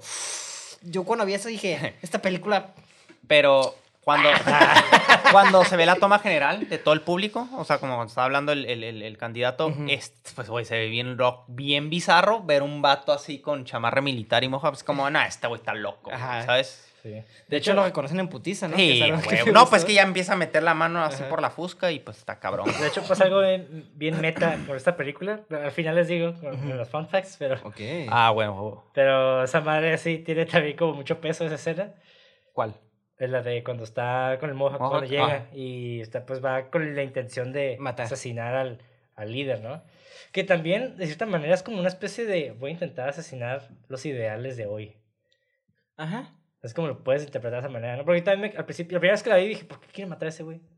Es sí. como, no, he wants to make a statement. Eso es lo que quiere hacer el vato. Se queda así. Ajá, exactamente. Porque ni lo conoce el güey. Y de hecho, hasta algo. Si te metes como a la historia de Estados Unidos, pues han tenido muchos presidentes asesinados. Ah, pues de hecho sea. se, se pa- pasó poquito después lo de Dixon, ¿o quién era? El, Eh, es lo que voy a Eh, decir. eh, es, esa madre, güey. Ahorita, llegamos a eso. Ah, pues, ok, no me quiero adelantar, huevo, pero sí a es, algo, está curioso ver cómo pues no, ha- no han sido, digo, se supone que iba a ser como el nuevo presidente, ¿no? O a punto de ganar algo así, pero está curado ver cómo pues en Estados Unidos hemos visto pues varios, aquí también, ¿no? Este, Sí, sí. Intentados de políticos asesinados, entonces Abraham Lincoln, este... Bueno, y se han asesinado aquí, al este güey aquí en al Tijuana. Colo- Por eso te digo, al ajá, Colosio, o sea, ajá. entonces sí está curada ver cómo pues, muy real en Estados Unidos eso también, ¿no? no Sí, sí, sí. ajá. Se me hizo curada ver, pues, Sí. muy meta también ese aspecto, Yo- pero... Sí, como porque yo tengo amigos conservadores que, que bueno, no, no sé si decir amigos porque realmente no me llevo con ellos. Camaradas. Ajá, conocidos. sí, como Conocidos. conocidos, pero sí son, son muy Travis Bickle, güey. O sea, en el sentido de que son muy conservadores, muy de, ah, son muy religiosos también, pero Mm. también son muy de fucking Democrats y malditos liberales y maldita inclusión y también el hecho, también son muy de roles de género muy establecidos. eh, también este, son muy conspiranoicos, o sea, Qué bonita combinación, ¿eh? son muy conspiranoicos y también son muy de a huevo. Cuando pasó del Capitolio, a huevo, todos así de que Patriots. Esos son los verdaderos americanos. Ajá. Entonces, Fucking idiots, man. entonces Jesus. Ay, ay, yo en gringo yo ahorita. Ya, huevo, huevo. Oh my pero, God. pero, pero Travis Bickle es como ese tipo de persona, ¿no? Que, que vemos de que voy a tomar la justicia por mis propias manos para mejorar el mundo, ¿no? ¿Sabes qué? Sí me ¿Qué? imagino a Travis en la capital haciendo el raid, viejo, así. A huevo, güey. Ese güey había estado adentro así preguntando a los de servicio secreto. ¿Y tienen cámaras aquí o...? ¿qué, qué tipo de fusca usan, no? Ah, sí, sí, exacto. güey. Con la cachucha del mega, ¿no? Acá. No, huevo. Sí, sí, sí. Sí, que, que son. Yo diría que es una mentalidad muy, muy. No inocente, pero naive. ¿Cómo se le diría? Como Simple, ingenua. Muy ingenua, ingenua. muy tonta. Ajá. Porque, o sea, entiendo de dónde viene y entiendo por qué quieren hacerlo, pero. Dude, uno no vas a cambiar nada. De hecho, otra, cita, Exacto, güey. exacto. otra cita de Martin Scorsese. sí, que lo puso así, ¿no? Que dice: Me parece que cualquier persona sensata debe ver que la violencia no cambia el mundo y si lo hace, solo temporalmente. O para mal o para... Pero nunca para bien. Ajá, o sea, nomás dice cambio, pero no dice ajá, exactamente. ¿no? Y vemos a este Travis, te digo, a partir de ese cambio, pues tiene esta, este, este acercamiento con Iris, que es la prostituta interpretada por Jodie Foster, que ella básicamente es el objeto de su protección, ¿no? De que ella representa los valores que yo, que yo tengo, entonces Ujú. la quiero proteger. Le doy toda la feria que ahorré para que se vaya Simón. yo para cometer, ya es como que su redención, ¿no? En, su, en su mentalidad, de que pues la voy a salvar y yo voy a ir y yo sé que me voy a morir. Ujú. O sea, el vato ya iba con la idea de que se iba a morir. Sí, a huevo. A y huevo. ahora sí vaya- llegamos al final, güey. ¿Qué nos quiere decir el final? Ok. Yo sé que eh, está... O como yo lo interpreté, es de que está en ti pensar si se murió o no, ¿no? ¿Qué pasa en el final primero? Ok, este... Si no mal recuerdo... Eh, no. Para empezar, el pinche Shura, güey, bien vergas, ¿no? Sí, el vato, huevo, llega, a el huevo. vato llega, se enfrenta al, al pimp. Me encanta esa, la del film, cómo lo mata, o sea, cómo, sabes, todo, todo escamadillo, va, va y se sienta, güey, eso se me hace bien cabrón, güey. Se ve hecho, de hecho, como Muy real, como Sí, que... güey. que Cuando, por ejemplo, de niños, ¿no? Cuando te cacha tu mamá, que vergas es lo que haces. Sales corriendo y te sientas como... que- y Ajá, como vete tranquilo, güey, según tú. Sí, sí, sí, sí, sí, a huevo. Eso está bien Y cabrón, se me güey. hizo como una actitud muy niño, o sea, algo como muy humano, pues, o sea... Sí, sí, está- ajá, y- es normal. ajá. Una reacción muy normal y me quedé, güey, qué chingón. Y luego, ok, veas, pum, pum, pum. Pero antes de eso, el vato va con el pin para ver qué pedo con Iris. Y le dicen, ay, no se conozco a esa chingada vieja, no que sé, y de la nada la saca. Suck on this. Y Ah, tómatela. porque dice, you have a gun, como, fuck you, o algo así. Y le avienta el cigarro, Suck on ¿no? this, y tras, Y güey. el vato, órale, puto, y pum, güey, y, los, y lo deja ahí. Y el vato va, y de hecho no entendí por qué no quiso matar al vato. Esa parte me confundió un poco. La morra como, don't kill him, o algo así. Pero antes, porque empezó y empezó a matar a todos, güey. Ah, kill you, Y I el- kill you. Ese güey ese vato nomás le disparó la mano. se la voló. Y sigue ahí, y se dejó que lo golpeara hasta el final que lo mate. Y me quedo, pues, ¿por qué no lo mataste al principio? Si lo pudiste matar desde el principio. Ah, pues no sé, el vato iba ya en directo, güey, en directo. Sí, pues entró en modo Berserk, güey. Como que no se puso a analizar la situación y empezó a tirar balazos. Exacto, güey, exacto. Y, lo- ajá, y luego ya, pues, eh, pues, se balaz- empieza la balacera, queda herido, y al final llegan unos policías que está bien vergas esa toma del techo. Uh, que le ayudó Steven Spielberg, de hecho, a hacerla, güey. ¿Ah, sí? entendido, sí. Ah, pues, Oh, no sabía eso, pero buen fun fact, güey. Sí, sí, sí, sí. Le ayudó y, y duró un chingo en hacerla, güey. Va a ser el pinche, el... el... Steven Spielberg, Steven Spielberg present Taxi Driver, como Ah, en huevo. Ah, Gremlin, güey. Gremlin. Pues es que en crédito. todo está ese cabrón, güey. También la de Sí, sí. Scarface en la escena del último. Ah, sí, de- sí. se- también ahí metió Oh, sí, mano y no sé qué Pues sí, tanto, güey. digo, está curada, pero es que en Gremlins yo siento que se pasó de mame, que se puso Steven Spielberg presenta una película de Sí, Joe pues. La. Aunque sí tuvo mucha presentación. Sí, pues sí, el pero. Gracias sea, a él surgió esa sí. película, Ajá. la neta, güey. pero se me hizo, se, estaba mamadón, pero anyway, anyways, pero fue un chiste. Pero está curada ver ese, esa toma me que, güey, está en vergas porque ya al final. Pero es como su alma, güey. Yo la interpreté como si fuera su alma. Saliendo. como- me estoy... Sí, güey. Sí, sí, Porque sí. están congelados, güey. Está- están así los... los como no, no hay Sí, movimiento, pues. Yo, de hecho, la primera vez que la vi dije, ahí saca la movie, con un freeze frame ahí, güey. Y técnicamente sí. Eh, ok. Ok, ya estamos tocando el tema del final final, ¿va? Ajá, Sí, por sí, eso, sí. ajá. Ya queda la balacera y yo. Y que desaturan la sangre para que no esté tan sangrienta, ¿no? Sí, También man. eso, huevo. Pero bueno, Ah, sí, es cierto. Ajá, y pues el vato. es que se va, güey, checa. Se va Ajá. como si fuera el alma. Que fact, bueno, los facts los dejamos al último, Ah, ¿no? Ah, tú dilo, dilo, tú güey. dilo. Bueno, Gaspar Noé, ¿no? También la de Enter the Void es como mucho eso, güey. Está... De hecho, Gaspar no es fan de Taxi. Driver. Ajá. Sí. Sí, sí, se nota. En luego, la de luego. Lobs ahí está el póster de, de, perdón, de Taxi Driver y, y las mismas chamarritas, esa, la verde, o sea, como Sí, que sí, la sí. usa bien cabrón. y- Pero bueno, eh, yo digo que ah, ah, la vi, la acabo de volver a ver con mi papá, porque me encanta esta movie. Sí, sí.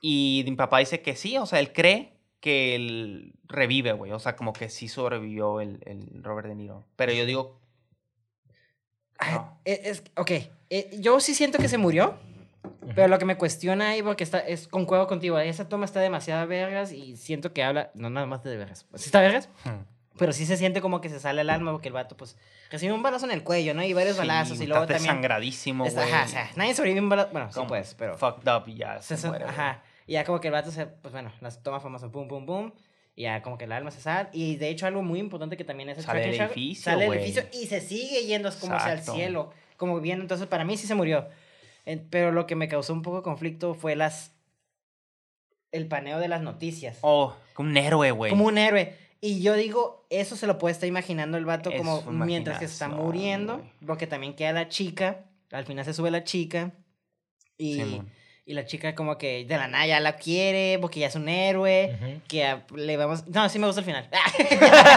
Es que es locurada, güey. Yo la, la primera vez que lo vi, sí dije, sí sobrevivió, güey. Sí, sí, sí le sobrevivió el, el, el, el- este güey. Güey, está suave, güey. No, es que O eso- sea, esa... sea cual sea haya sido el final feliz, güey, está suave, güey. Es que me gusta porque yo decido que se murió. Digo, es Claro, ok. interpretación porque no me gusta que haya salido. Lo que no me gustó es que salieran las noticias y trataba como un héroe. Entiendo que las familias... Ok, eh, Eso. Ok, muy bien. ¿Tú qué dices? ¿Se murió o no se murió? Yo digo, la primera vez que la vi, obviamente, como todo, yo digo que fue arre, ¿no? Sí sobrevivió, güey. Pero ya ahorita la veo desde esta perspectiva, analizo las tomas y todo, digo que sí se murió, güey. fucking Sí. Mira. Está vivo, Ricardo, yo- dice. yo- es que yo también, principio- yo estoy igual que tú. Ahorita veo el lenguaje cinematográfico y, y, indica, y sí indica como que el vato se murió. Ajá. Y lo que vemos es la fantasía. Pero. Pero los voy a desil- desilusionar, güey. Chingada madre, me caga este final. Mar- Mar- Martin dice que sí. Martin Scorsese y Paul Schrader Dicen que proporcionaron comentarios en la película del DVD, güey, y niegan esa teoría. De hecho, Scorsese dijo que el viaje con- en taxi con Travis y Betsy es un evento real y que la mirada ambigua de Travis después de que ella sale del taxi indica incertidumbre sobre sus propios pensamientos. Ujú. Y, lo- y Schrader dijo que Travis, el que Travis se convirtió en un héroe fue respuesta impactante. ah, fue, fue su respuesta, y respuesta impactante debido a un caso en la vida real con una muchacha que se llama Sarah Jane Moore, quien se convirtió brevemente en una celebridad después de que intentó matar al presidente Gerald Ford. Mm. Entonces, como que realmente el vato lo hizo porque en la vida real pasó así, güey. Entonces, Ujú.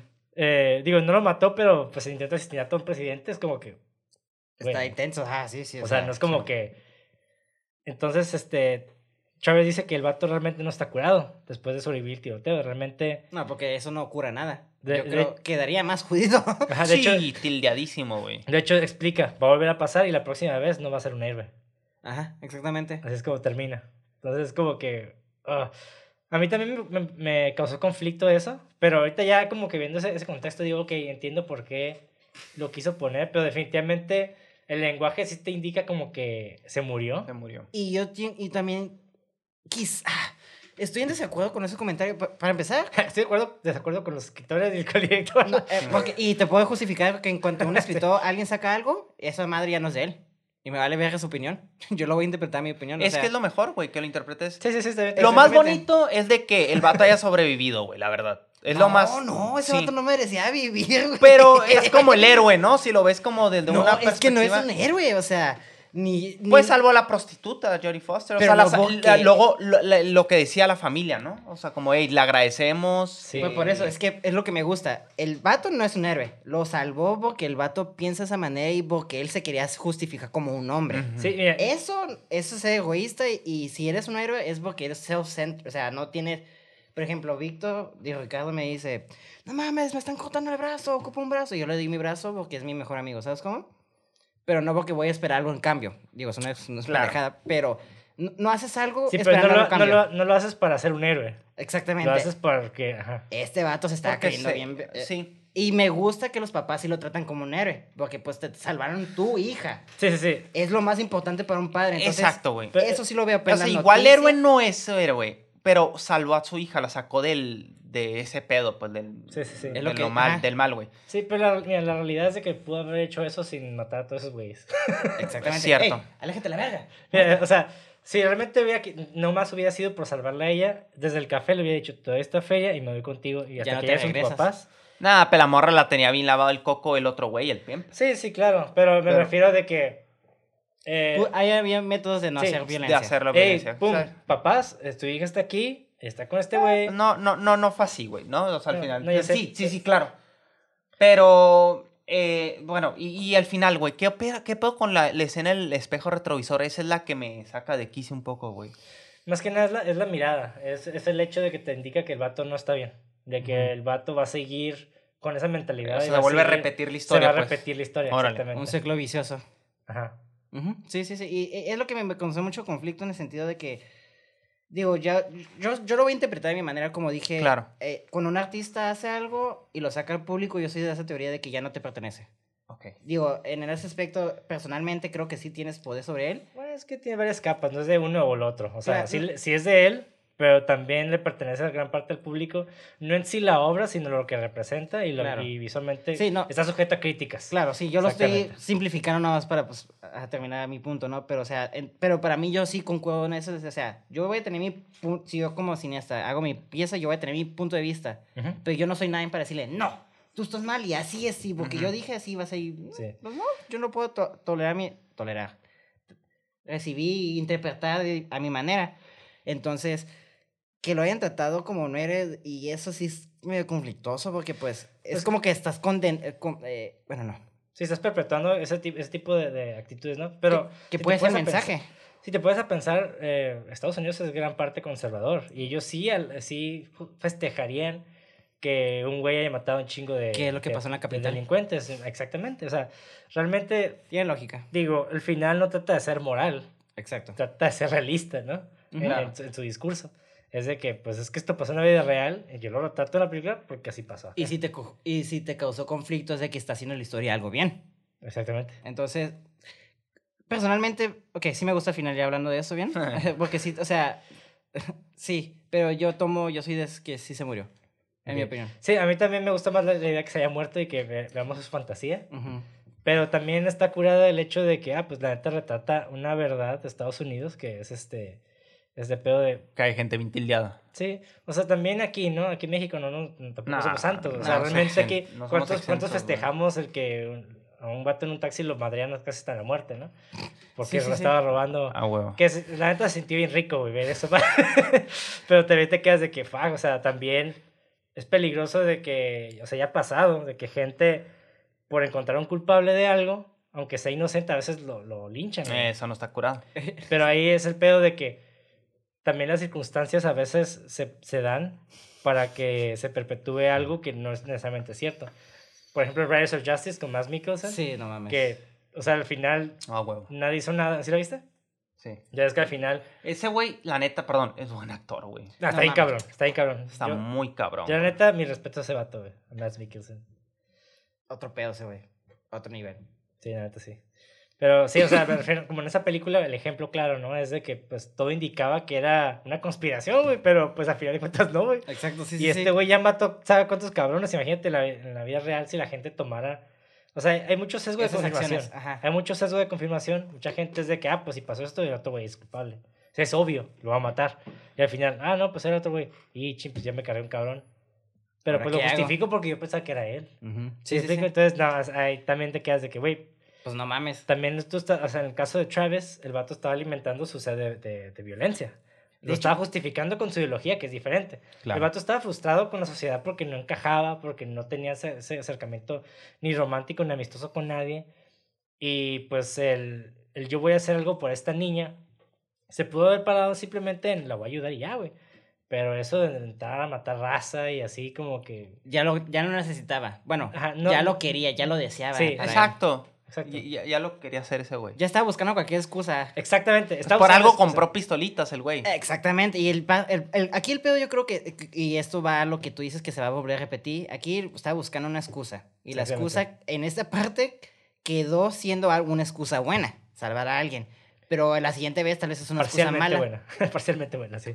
Pues sí salvó a alguien. Sí, sí, salvó a una. a O una sea, la chica salió y... y Se mete a la escuela y todo eso, Ajá, ¿no? Sí, sí, eh, bueno, también digo, si ya tienes la versión de que es fantasía, Sí. puede ser que esa carta también ya se están imaginando, Sí. que se lo están agradeciendo, que si se muere o no. Pero esa, depende. pero esa morra quedó traumada por esa pinche masacre, ¿eh? La pelada. Ah, bien tildeadona, güey. Por eso también se me hizo. Se me hizo- güey. Que esa morra quedó marcada de por vida. Ol- olvida la balacera, o sea, abusada, Sí, sí.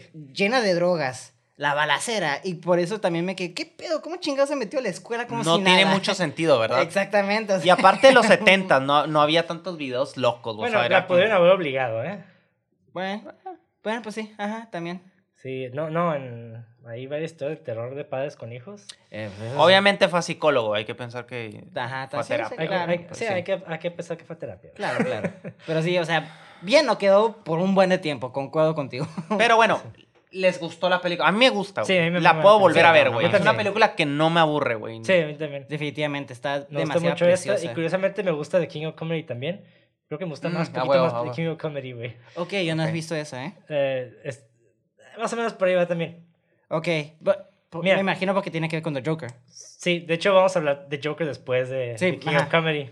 Que tiene que ver... Bueno, Martín produjo, ¿verdad? ¿Metió feria a esa? Ah, Creo que nomás puso como el pinche nombre así nomás. No estoy seguro. Todd. Phillips. O sea, sí, sí, sí sale su nombre, pero ya ves que hay productores que nomás prestan su nombre así por, por mame. Sí, pues como Sam Raimi que dio feria para una película y es el productor y el que trajo esta película. No, pues nomás puso feria. Ajá. El vato ni leyó nada. ¿no? Le veo mucha similitud a Joker de Taxi Driver, yo. Sí, es que, es es que, que- de hecho Joker está basado mucho en, en Taxi Driver y King of Comedy. Por eso estamos haciendo tres Simón. partes. Ok, ok, ok. Ah, huevo, huevo, huevo. Ok. Eh, pero está, está vergas eso, ver cómo esta película, pues, realmente yo diría que es la original de Literally Me. Entonces, ver Batman... No, Le Samurai es la original de... Ok, sí. Pero ver como Batman, Le Samurai, ver como todos esos personajes, Drive, el, eh, Ryan Gosling hizo una, eh, una, su carrera de ser personajes Travis Baker, Baker, perdón, Travis, Pico, ya me- Entonces está interesante ver cómo también este personaje pues ha marcado un chingo la cultura de cine. O sea, ya cuando hay tan fácil hasta parodias de Taxi Driver, ¿sabes Sí, cómo? O sea, güey, los Simpsons. tan todo, icónica, ajá, sí. exactamente. Entonces, Sí, no, es una película icónica definitivamente, güey. Está súper curada ver, pues, revisitar. Revisitar. Ay, es algo que les voy a contar. La verdad, la primera vez que quise ver Taxi Driver, me aburrió. Porque dije, ya he visto esta madre. Ah, ¿en serio? sí, o sea, porque he visto First Reform. Sé que son diferentes, ¿no? Pero los plot points casi, casi es lo mismo. La, y me quedé, güey, pues, la quité. Y cuando estaba tú dijo, no, pues vamos a ver Taxi Driver, me quedé, va, ok. La acabo de volver a ver. La acabo de Ah, volver. suave. Y me quedé, no, ok. Veo, y porque ya vi todo el material del Pro Driver, y dije, ah, ok, Schrader. Schrader. Y ya vi, ok, este vato, pues, es lo que le gusta escribir. Y me di cuenta que, pues, Sergio Leone también es como lo mismo. Hace, todos escriben. mm, do- Robert Eggers hasta cierto punto tiene como las mismas similitudes, entonces este, unos más marcados que otros, pero me encanta ver que siempre, ese vato siempre en sus películas vas a ver a alguien escribiendo.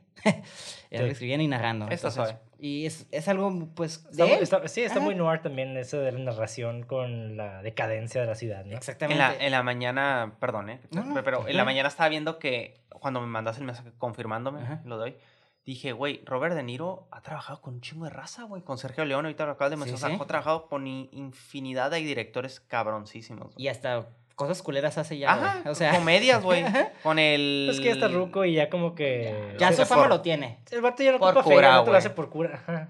Y está bien, está cura ver que no se esté tomando en serio. Me encanta, o sea, verlo de como Travis joven y de Bad Grandpa con Zac Efron, Simón, Simón. que, güey, what? Hay una que hizo con el Eddie Pero Murphy, güey, que son como de te- ah, Showtime, creo que se llama. Ah, güey. Simón. Esa Está como, ¿qué pedo con el Robert De Niro, güey? Pero Sí, pues, sí, sí.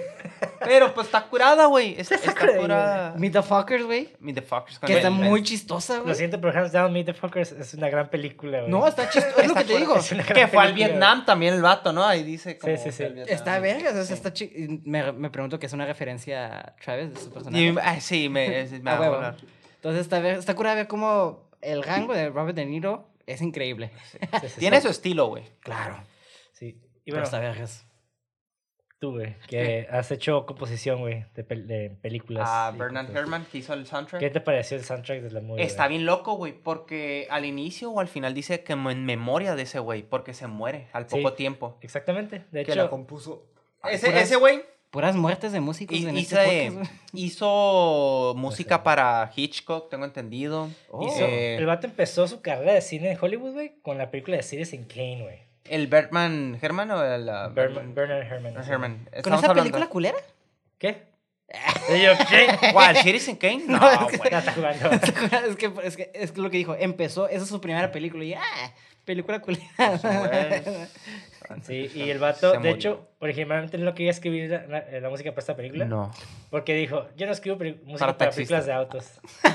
Oh, de Texas, Simón. De taxi. Y que lo que lo, lo que lo le dio feeling fue de que le ponía pisto, ¿ah, güey? Tengo entendido. De que Eh. le puso como, leyó el, el, el guion y dijo como, ah, este güey va a ser alcohólico, como que le dio feeling al Sí, sí, compositor sí, sí, sí. y ya Sí, y- Lo entendió. Exacto, entonces como que... le dio feeling, güey. Ajá. Sí, de, de hecho la esposa también fue uno de los, de los motivantes de que el vato hiciera la película, ¿no? Bueno, hiciera el, el score musical de la película. Eh, yo tengo la, la, la idea de que está muy repetitiva, siempre repite como esa pieza porque yo creo que no compuso mucho el vato, se murió. Sí, De hecho- es que el vato eh, está, está curada porque el vato empezó a hacer este la partitura original con metales disonantes, como para acentuar las emociones de Travis, ¿no? Como que, que no estuviera bien, no se sintiera bien. Porque es como un yacecito, pero luego le mete metales así raros, güey, Simón. Sí. Está curada. Ajá. Y, el vato ya había acabado, nada más que Martin Scorsese le dijo, hey, ocupo una más, una pista más. Y el vato la hizo. Y horas después de que terminó, se murió. Se güey. murió, güey. Se murió. Por eso lo usan tanto también, como Pues no sé, güey. Igual no tuvieron más material, güey. Pero, de hecho, tengo el soundtrack en CD y, el, y, y está bien repetido todo, güey. O sea, es como lo- la misma sí, sí. pieza, Y la chance misma la hasta pieza. es por diseño porque es para dar esa monotonía de repetición de Travis que siempre... esa mono- vida monótona. Ah, sí, pues, podría ser, güey. Podría ser. ser. Ahorita que lo piensas, eh, ahorita que mencionas eso y lo pienso, sí, yo creo que es porque te iba a decir, eso, esas son mis dos críticas de la película. La música muy repetitiva, pero ya analizándolo eso puede ser como da ese monotonía. Sí, está muy sexy la música, güey. No, Está sí, muy sí. sexy, Está como Mm, muy... Newyorkina, güey. Sí, pero ¿Ah? como jazz así. De la tranqui, jazz, noches. Medio sí. porny, así. Sí, sí, pues, pu- ajá, o sea, sí, estás- Sí, pues, sí, sí. sí. Y el final que ya nos desmenuzamos y pues terminó gustando. Que por cierto, hizo después, volvieron a trabajar Martin y Robert. Bueno, Robert De Niro siempre ha trabajado, ¿verdad? Pero Sí. la de New York, New York es un musical, güey. Dos años después hicieron. Uf, ah, es con, sí, con... Mónica Lisa Monetti, güey. Ah. No, la he visto yo, pero sí lo vi. Uf, güey, muy Sale buena, Robert güey. De Niro y también el Pimp, ¿no? De hecho, si no me equivoco. No, ese güey no sale. Ok, No, no, no, entonces. El Pero, sí, no, no, no, sale, pero uf, muy buena, güey. Sí, sí, sí. No, yo, no soy fan de los musicales, pero. Yo igual, tampoco, pues, pero esa la vi porque la compré en la Dollar Tree a un dólar, güey. Bueno, Ah, pues, 1.25. bueno. y, y, güey, toca el sax, güey. Aprendió a tocar sax el pinche Robert. Pero bueno, eh, de la música, güey. Hablando de la música, pues eh, es eso, güey. que Investigué que se murió el compositor. güey. Sí. Qué Joven. feo, güey. Sí, ¿Cuántos años tenía? como 60 y QL. Sí, no, Sí, está joven. Joven sí. para hoy en día, ¿no? Pero, Sí, Se- se- 64. Simón. No, sigue siendo joven. Yo ya 80, ya es cuando... Se murió en la víspera de Navidad del 75. güey. No mames, güey. Víspera de Navidad. Apenas una hora, unas horas después de completar las sesiones de grabación de Taxi ¿De Driver. qué se murió, no sabes? Infarto, Eh, imagino, ¿no? Algo tiene que ser natural, me imagino, ¿no? O sea, no, no, fíjate que no chequé el, el motivo de su muerte. Lo asesinaron, ¿no? En Martin Scorsese. Nah, Robert De Niro para de práctica. De método, por método. por método. No, no. Eh, pero sí, facts, pues, de que ah, Robert estaba filmando con Bernardo la de 1900 y estaba como yendo y viniendo, güey. Eso es como- Qué cansado, Sí, güey. qué Sí, putiza, güey. Es cierto, güey. Yo creo que también le salió muy natural el personaje porque también ya estaba cansado, güey. Hasta la madre. Porque también, o sea, me pongo en el papel de actor y tú que has actuado en el corto que hicimos. Eh, No, pero bueno, es, pero es actuación, o sea, sí, sí. o sea, tampoco me eches a eh, desprecio tu Sí, no, actuación, no, no, güey, o claro, sea, pues sí. yo siento que te la rifaste, la neta, güey. Hiciste un buen papel. De hecho, esto es chistoso que este vato estaba para prepararse una toma. Dijo, Taxi Driver, y como Travis. Y se, Sí, pues, se puso. Sí, pues se la- iba a quitar la camisa y Sí, Simón. que salir, pues, jalar Mamá. morritas, ¿no? Ah. Pura, pero sí. Pero está bien, o sea, está curada la conexión de eso, pues, o sea, y, y, y, a lo que iba, no sé a qué iba, pero, A huevo. No sé, anyways, continúa. Música, no sé que, en qué parte estamos ahorita ya del... No, ya, de hecho les iba a decir si querían decir algo más de la película antes de pasar a los fun facts. No, ya. Ah, ¿Algo más de la película? Algo más, algo más. Es que hay mucho, güey, que se puede Sí, hay, tocar, hay un chingo, Pero- hay un chingo. ¿verdad? Pero yo creo que sí tocamos los puntos más importantes Seguro que, que sí, los temas. Eh, digo, de parte de las animaciones, Jodie Foster, pues, pinche niña. Ah, que ¿no? salió su hermana, ¿no? Simón. Sí. Serio, su hermana.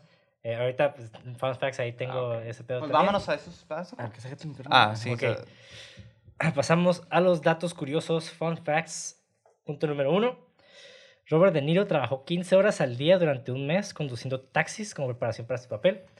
También estudió enfermedades mentales y durante su tiempo libre, cuando filmaba 1900, es una película del 76, Ujú. visitó una base del ejército de Estados Unidos en el norte de Italia y grabó conversaciones con soldados del medio oeste para poder captar su mm, acento. huevo. Oh, makes sense. Ok, ya me acuerdo que que que na- hace bien cansado de ir de una película a otra y a veces ir con el chip del personaje del otro, ¿no? Sí, güey. Sí, Digo, güey. ajá. Y no, como que, ah, verga, no, no, ahora soy Travis, no, no soy, no, sé cómo se llama el otro personaje. Entonces, por eso te iba a decir, no, o sea, tú que has tenido como ese aspecto de actuación. Ha de ser cansa- cansado, güey. Sí, Ha de sí. ser bien cansado. El simple hecho de estar nomás, parece que no, pero, o sea, actuar está cansado, güey. Digo, porque- No, está muy cabrón. Sí, es sí, si lo ves desde esa perspectiva, pues el vato es bien chambeador, ¿no? Sí trabajó muy bien, güey. Claro, claro. Y se nota la- el profesionalismo. ahí. Exacto, profesionalismo sobre todo. Ya, nada más quería saber eso. Exactamente. Punto número dos. Robert De Niro ha dicho que a pesar de haber ganado un Oscar por El Padrino, eh, parte 2, todavía era una cara relativamente desconocida y fue reconocido solo una vez mientras conducía un taxi en Nueva York durante su investigación para esta película. Seguro. El que lo reconoció fue un actor, eh, distress actor, un actor en apuros, que lo reconoció de, del Padrino. Y el joven actor le dijo a De Niro con, con así como con desánimo, acabas de ganar un Oscar, Dios mío, es tan difícil conseguir trabajo. Es que sí, no mames, te imaginas tú como, como Sí, actor, güey. que lo veas en un taxi el vato. Y luego ves, lo ves ganar. Acá Leonardo DiCaprio limpiando Baños, un hotel, ¿no? Así como, ¿qué pedo, güey? O sea, Sí. ¿estás bien? Estás bien. ¿Te ayudo? Güey, es que muchos se pueden ir a la bancarrota, ¿no? Por ejemplo, Sí. Nicolas Nicolas, Cage. Cage. exacto, güey. Te, te picho un taco. Eh, güey, unos taquitos yo, pa- yo pago, güey. Nicolas Cage. ¿Qué- No te preocupes por hoy. Me, me- me encantaría dedicarle un episodio nada más a Nicolas Cage. güey. Episodio especial de. Sí. Es que hay un episodio de Community que preguntan, ¿es Nicolas Cage bad or good? Y te quedas como que, ah, la verga. Es que tiene papeles muy culeros y papeles bien vergas, güey. Güey, la de 8 milímetros está increíble, Está güey. buena, vergas, güey. está buena, ¿eh? Pero bueno, pasamos. Sí, Pero otro. sí, me encantaría hablar de ese vato, güey. Punto número 3. Entre el momento en que Robert De Niro firmó un contrato de 35 mil dólares para aparecer en esta película y cuando comenzó a filmarse, o sea, en ese periodo ganó el Oscar por su papel en El Padrino y su perfil básicamente se disparó por los cielos. Los productores estaban preocupados de que De Niro pidiera un merecido aumento de sueldo, ya que Columbia Pictures estaba muy preocupada por el proyecto y buscaban excusas para cancelarlo. Pero De Niro dijo que cumpliría con su contrato original para que se pudiera hacer la película. Profesionalismo, Claro, cabrón. Profesionalismo, güey. Dijo, no, güey, o sea, no hay pedos y no, no me pagan más, ¿no?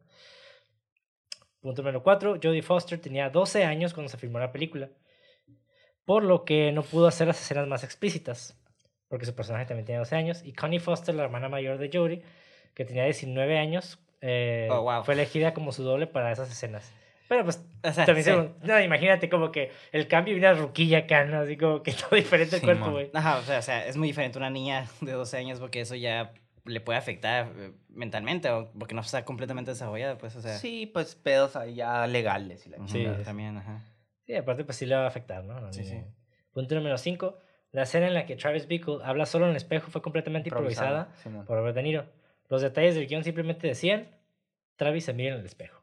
Exacto, sí. Martin- eh. Y Martin Scorsese afirma que se inspiró de la escena de Marlon Brando pronunciando palabras frente a un espejo en Reflections in a Golden Eye de 67. Ok. Huevo. De hecho, hay, Hay todo un mito atrás de, de esa escena, ¿eh? O sea, Sí. ahorita voy a decir más cosas de esa Sí, sí, escena. Ah, que- Simón, que su escuela de actuación y la chingada. Sí, sí, sí, pero que los estaban corriendo y la mamada, ¿no? Sí. Punto número 6. Está curada este, este fun fact, güey. En la cena del café-restaurante, Iris, de 12 años, agrega azúcar a su tostada de, que ya está cubierta con mermelada. Algunos espectadores interpretan este rasgo de personaje como si Iris todavía fuera una niña de corazón. Sin embargo, esta no era la intención.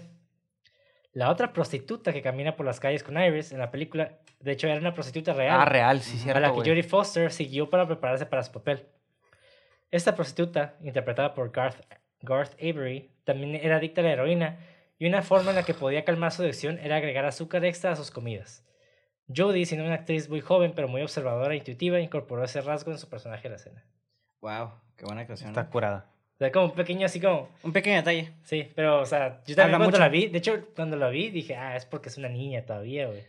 No, y luego cambia de lentes de color, ¿sí tripeas? Que Sí. ponen unos verdes y luego Y luego unos unos azules. azules. Ajá. Ay, Ajá. güey, no, güey. No, Sí, sí, sí, Lo he visto varias veces y no lo vi eso. Ajá, Ah, sí. sí. Ok. Ahí en esa misma escena, en Ajá, el exactamente. restaurante. Yo pensé que era un error de continuidad, pero que Yo no- también, se nota, es muy obvio para hacer error de Hay continuidad. algo. Puede ser, ¿eh? Bueno, es que también en esos tiempos no había como pantalla para rechecar, ¿sabes? Como era, era pro film. Maybe tal vez sí fue un, er- un error de... I don't know.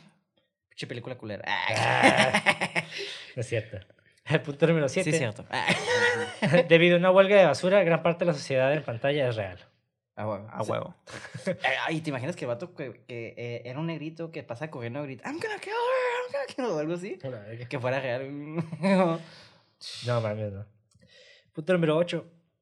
El atentado, es lo que digo que está medio meta, güey. El atentado de John Hinckley Jr. contra la vida del presidente estadounidense Ronald Reagan, que Ronald esto sucedió en el 81, aparentemente fue provocado por el personaje obsesivo de Robert De Niro, Travis Bickle, y su complot para asesinar a un candidato presidencial en la película. Coincidentemente, el intento de asesinato provocó que la, ah, la 53, número- la ceremonia número 53 de los premios de la, de la Academia se pospusiera un día, hasta el martes 31 de marzo del 81, cuando De Niro ganó su Oscar al mejor actor por Raging Bull. Wow. Sí, güey, pero, que, o sea, le digo que está como medio meta porque la escena está basada en un hecho real de una, una tipa que trató de matar al presidente y después por esa escena alguien más quiso hacer como...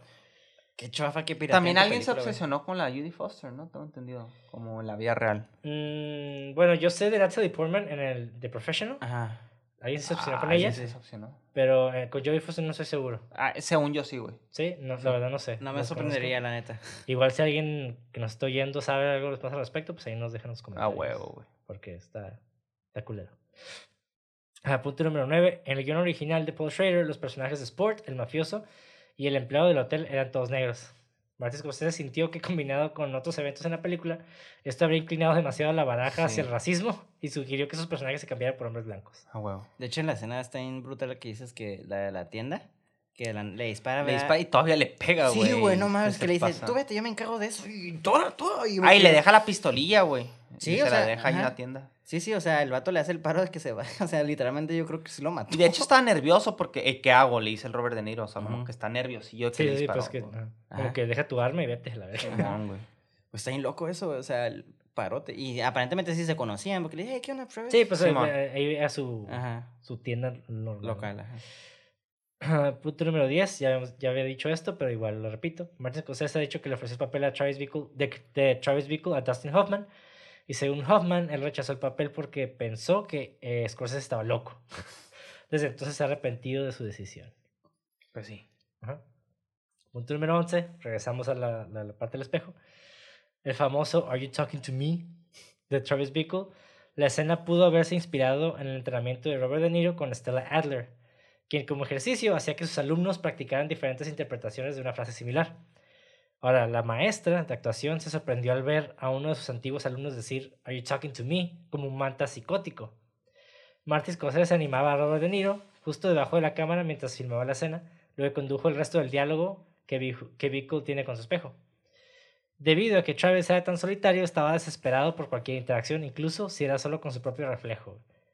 Sin embargo, Robert De Niro ha afirmado que ese Are You Talking to Me se inspiró en unas bromas de que Bruce Springsteen tenía con su audiencia en un Oh, concierto Simón, a mediados de la década de 1970.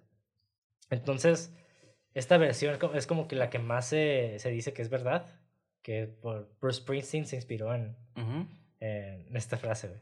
Ok. No. No, ver, Robert sí, De Niro. Niro. Robert. De Niro se inspiró en la frase de Bruce Springsteen para... make sense. Ajá. Punto número 12. En la escena del café y el pastel, Chávez pide un pastel de manzana con queso derretido. Cuando arrestaron al asesino en serie Ed Gein, le pidió al policía un trozo de pastel de manzana con queso derretido a cambio de una confesión completa. güey. Es como fun fact, güey. Huevo. También. Un- Como un easter egg. Decís, If you know your serial killers. Sí. Pero fíjate que no estoy seguro si fue antes o después. Supongo que fue. No, no, sí, sí, sí. Eh, Ed sí, Gein Ed Gein es después. fue- no, fue antes. Antes, antes, sí, sí, Mucho sí, no, antes. ajá. En los 50 él era, ¿no? Algo por ahí. No, creo que hasta antes. güey. Ajá, ok. Punto número 13. En la 31 edición de los premios AFI, Life Achievement Awards, Jodie Foster le dio crédito a Robert De Niro por introducirla en el verdadero oficio de la actuación. Insistía en que se encontraran para tomar un café y ensayar sus escenas juntos en un restaurante local. Después de un tiempo, Jodie se aburrió de la rutina hasta que De Niro comenzó a improvisar líneas durante los ensayos. Jodie de pronto aprendió a seguir su improvisación mientras él avanzaba y retrocedía con el guion original. En esencia, enseñándole cómo construir un personaje de manera efectiva más allá del guion.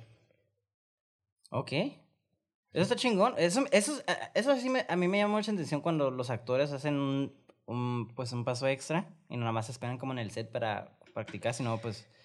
pues hay Sí. que conocer- es como en Hereditary, creo que salían a platicar, pero más método, ¿no? Es, es- es- que Sí, sí, no se sí. quedan hablando. Sí, ese es ¿no? el, el- Alex Wolfer es más método ese vato. Más mamadillo. Es ajá. Y eh, Ed Gein es de los 90. 900, perdón. 1900, ajá. Ajá. Sí, pri- principios, ¿no? Sí. Sí. Literalmente. el- Nació en es- y se murió en el 85. Ya ves. Punto número 14. Debido a las lesiones sufridas en un accidente durante la producción de The Former, George Memoli tuvo que rechazar el pequeño papel de pasajero perturbado de Travis, Mm. quien finalmente fue interpretado por Martin Scorsese. Ahora, se me olvidó decir esto, güey, mientras estábamos hablando, pero a mí se me hace mucho que ese personaje realmente eh, proyecta básicamente las creencias también de, De ese güey. Ajá. Ajá. De hecho, esa, esa interacción es muy importante porque Claro, güey. el, Menciona la Magnum 44 y el vato. Le cuando va con el vato, el dealer, dice, ¿y no tienes una Magnum? Ajá, y de- como que le mete las ideas de Sí, matar, güey, ¿sabes cómo? sí, bueno, sí, pues, exacto. Ajá, sí, como que ya le mete las malas ideas, ¿no? Como que Travis sí andaba piratón, pero como que esa plática lo pirateó más. Sí, güey. Sí. Está, está bien perro ese personaje como que del, del Martin Scorsese, se me sigue perro, güey. Sí, está curada ese pequeño, es un pejo- es como una, yo lo veo como una pequeña segmento, Sí. como un demonio que lo tiene aquí, que le estoy como, hey, psst, sí mata. Ah, sí lo interpretas. Ajá, así como algo así, ¿no? Sí, sí, cierto. Pues sí, es que el vato está en las shadows, está literalmente a su, a Sí. su, a, al lado y él lo Como el diablo, lo del chamuco lo Pero, tenía en pero el bien paranoico, tipo. es que también es, el vato era bien paranoico. Exactamente, No es- voltees, no hagas esto. Simón, no sí, No güey. pones eso. ¿Por qué- Es como por qué que- le Yo asumo que andaba drogado, güey, pelada como. Sí, que- sí, sí. Sí, pues el vato andaba acá con... Con, Con todo. Con todo para matar a su, a su esposa o ex Y- y- esposa, ¿no? Ajá. Luego se iba a volar la cabeza o algo así el vato. No me acuerdo. ¿No? sí, sí, sí, que, iba. Que le se iba a los sesos, güey. ¿Qué opinas de eso, eh? Dime, no me digas. Así como, ¿qué Eh, pedo, güey? No hables, o sea, como apaga el carro, ¿por qué lo apagas? O algo así. Sí, ¿no? sí, Son sí. todo paranoico, güey, sí, todo Sí, pirata. sí, sí. Y yo todo como que todo serio, así como, Sí, güey. como pinche loco, ¿no? Hay gente más locos que yo. Pero como de cierta manera, como que el vato Lo entiendo. ah, iba para allá, güey. Ajá. Travis, Travis Bickle como que iba para allá, güey. Ok, ah, punto número 15. Martin Scorsese dijo que cuando filmó su cambio en el asiento trasero del taxi tuvo que sentarse sobre, un- sobre una manta para poder ser visto por encima del asiento. Porque el vato pues mide 5 Está bien enano, ¿ah? pies y Ajá. 3 pulgadas, que es un metro sesenta, güey. Entonces, no mames. Yo soy más alto que él. Yo también. Y Robert De Niro mi- mide 5.79, si mal no me equivoco. También no O- es tan alto, güey. No está tan alto, pero es estándar, eso, güey. Sí, Es ok. estándar. Ese no está ni 60 y algo, duende ni torolocho, güey. Sí, sí, está como un poquito más chaparrito que yo, yo creo. Está de mi size, yo creo. ¿Maybe? Mm, sí, ¿Quién, tal Robert? Ajá. Pues yo vivo 5'9", Cinco, uno, nueve. que es unos 75. Ah, no, 5.9, güey, sí, cierto. Eso mi- mide igual que tú, güey, creo. Ah, ok. Ah, no, entonces está más alto que yo. Bueno, punto número 16. Antes de asumir el papel de Iris, Jodie Foster tuvo que asistir a un asesoramiento para asegurarse de que alguien tan joven pudiera hacer frente a las exigencias del papel de prostituta adolescente. Yeah. Sí, está pesado. Ya casi terminamos. Punto número 17. Esta fue la última película de Columbia Pictures en usar el logotipo de la dama de la antorcha, The Torch Lady, en su apariencia clásica. Órale, güey, eso está curada. ¿Cuál era su apariencia clásica? Pues ve la de Taxi Driver y es la última vez que usan esa. Sí, porque sí se ve viejita, güey, se ve acá Sí, sí, sí. old school. güey. Sí, el Torch Lady es el- los créditos iniciales de la. Sí, sí, sí. Ajá. Tal vez le he visto un chingo que ya no lo veo igual siempre. ¿sabes No, cómo? con ra- sí Ajá. tiene sentido eso. Sí, sí, sí. Ok, makes sense. Punto número 18. Columbia Pictures quería la totalidad del tiroteo culminante cortado de la película. O sea, quería cortar Sí, toda la sí, violencia, sí. güey. No, y se emputó este Sí, güey. Cuando Martin Scorsese se puso frenético porque el estudio está intentando sabotear su película, le mostró a su amigo Steven Spielberg la escena fuera de contexto sin el resto de la película. Luego Spielberg estuvo de acuerdo en que la escena era brillante y que, cortaría, y que cortarla sería perjudicial. ajá. Ah, no mames, güey. Sí. Es el. eh, es la combinación de ese personaje, güey. Sí, güey. Punto número 19. Eh, Continuamos con esa idea. El enfrentamiento entre Martin Scorsese, la MPAA, que es el Motion Picture Association, y los ejecutivos de Columbia Pictures, Quería por- matar, ¿no? por el contenido violento de esta película, se ha convertido en leyenda, güey. Uno de los mayores rumores es que al enfrentarse a una clasificación X de la MPAA y tener que editar la película, Scorsese dejó, se quedó despierto toda la noche bebiendo con un arma cargada en la mano, güey, preparándose para disparar al ejecutivo de Columbia Pictures al día siguiente. Se volvió a Travis, literalmente, güey. Sí, güey. Después de una noche entera de persuasión de sus amigos, Scorsese dejó- decidió bajarle el color a la escena violenta, como ya mencionó Braulio, y posteriormente obtuvo su calificación R. Hay muchas variaciones de esta leyenda. Una, una que dice que Scorsese planeaba suicidarse con el arma, y otro rumor dice que llevó el arma a Columbia Pictures y amenazó al ejecutivo hasta que el ejecutivo se dio, güey. Güey, literalmente era loco, Travis, güey. Qué pedo, güey. Bueno, son rumores, ¿no? ¿Quién Son sabe, rumores, rumores. Nah, el vato vino de Queens, güey, es racista. Ah, Ah, ya, ya. ya asegurando cosas, ¿no? Sí. No, el vato se compró una Magnum también. Le encantaba la Magnum esa, güey. se, se llevaba la Magnum del prop acá. Sí, güey. Punto número 20. El Mohawk de Robert De Niro no era real. Debido al hecho de que De Niro todavía tenía que filmar escenas para la película con cabello después de las partes de Mohawk. El maquillador Dick Smith creó una gorra calva que se pegó a la cabeza de De Niro y el Mohawk estaba hecho de pelo de caballo grueso. El Mohawk postizo se exhibe en el Museo de Imagen de, en Movimiento en Astoria, Nueva York. Wow. Güey, es que. Yo pensé que sí le habían rapado el cabrón. La No, neta, güey. Yo bueno, también. Eso, eso no se ve sabía. legit, ¿no? Pero sí. es- Sí, sí, no, y no se ve como. Digo. Ey, ándale, plástico ahí. Ajá, güey. como las películas de Akira Kurosawa. Con los samuráis que se ve como en la. bien marcada esa madre. sí. Parte del producto de su tiempo, ¿no? Pero, wow, qué buen maquillaje, Está ¿eh? curado, güey. Y último fun fact, ya para irnos con un high note, está, está cute. Los padres del director Martin Scorsese aparecen como los padres de Iris en el artículo del periódico que cuelga en la pared de Travis al final de la película. güey. Eso sabe, güey. Qué cute. Bonito. Nomás, Ahí están los papás de Martin Scorsese. güey. Y ya, con esto finalizamos el episodio de Taxi Driver. Curado. Igual, pues los invitamos a que comenten, le den like, se suscriban al canal de YouTube o donde estén. Nos dejen un comentario qué les pareció, qué no les gustó, qué les gustó, qué les encantó, qué datos tienen extras para aportar. Estaría interesante saber también lo que hace rato pregunté, que no me acuerdo qué pregunté. ¿Te preguntaste? que te pregunté. Y bueno, ya saben, nos pueden seguir en redes sociales como cine666.mpg. A Braulio, ¿cómo te seguimos a ti? Bravo, ¿cómo, cómo me puso mi madre? Bravo y Lam. Eh, Con el micrófono, dijo.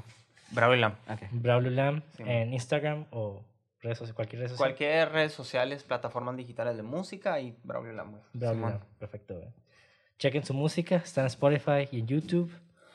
Tienes unos ambient aquí curadas. Creo que le pones nombres de, a sus canciones como de, A partir de Long Exposure, Simón. Sí, sí. como Long como de ISOs, de temperaturas. Eh, ese fue ya el último, eh, penúltimo que saqué. Simón. Ah, qué chingón, güey. Sí, no está curada. ¿Qué es canción? Balance de blancos también. Ah, de blancos. Ok. Está, está curada, está Te, ma- te mama la foto y la música y... Se combinan curada, güey. Eh, está curada, ¿eh? Bueno, lo checan. A mí me pueden encontrar como Monty de André en redes sociales. Y a ti, Mauricio, ¿cómo te encontramos? Eh, como Levago, o Mauricio también, Mauricio Villa. y Mauricio Levago con doble G y raya al final. Muy bien. Y bueno, también vamos a dejar un link para donaciones ahí en la, la descripción. Por si quieren Dinero. apoyar, por si quieren apoyar a nuestro podcast. ¿Cómo dijiste la otra vez? out of- Demen de comer. Denme de dinero, denme de comer. No es cierto, no es cierto. Pero sí es cierto. No, pero sí es cierto. No es cierto, pero es broma, pero si no quieren, no es broma. Bueno, con esto terminamos el episodio. Síganos, vean más películas. La siguiente semana estaremos hablando de una muy similar también de Martin Scorsese. Se llama, y con Robert De Niro también. Y luego, pues con el grandioso Joaquín Phoenix con Joker. Chao. Vean películas y alabado sea Felipe Negro.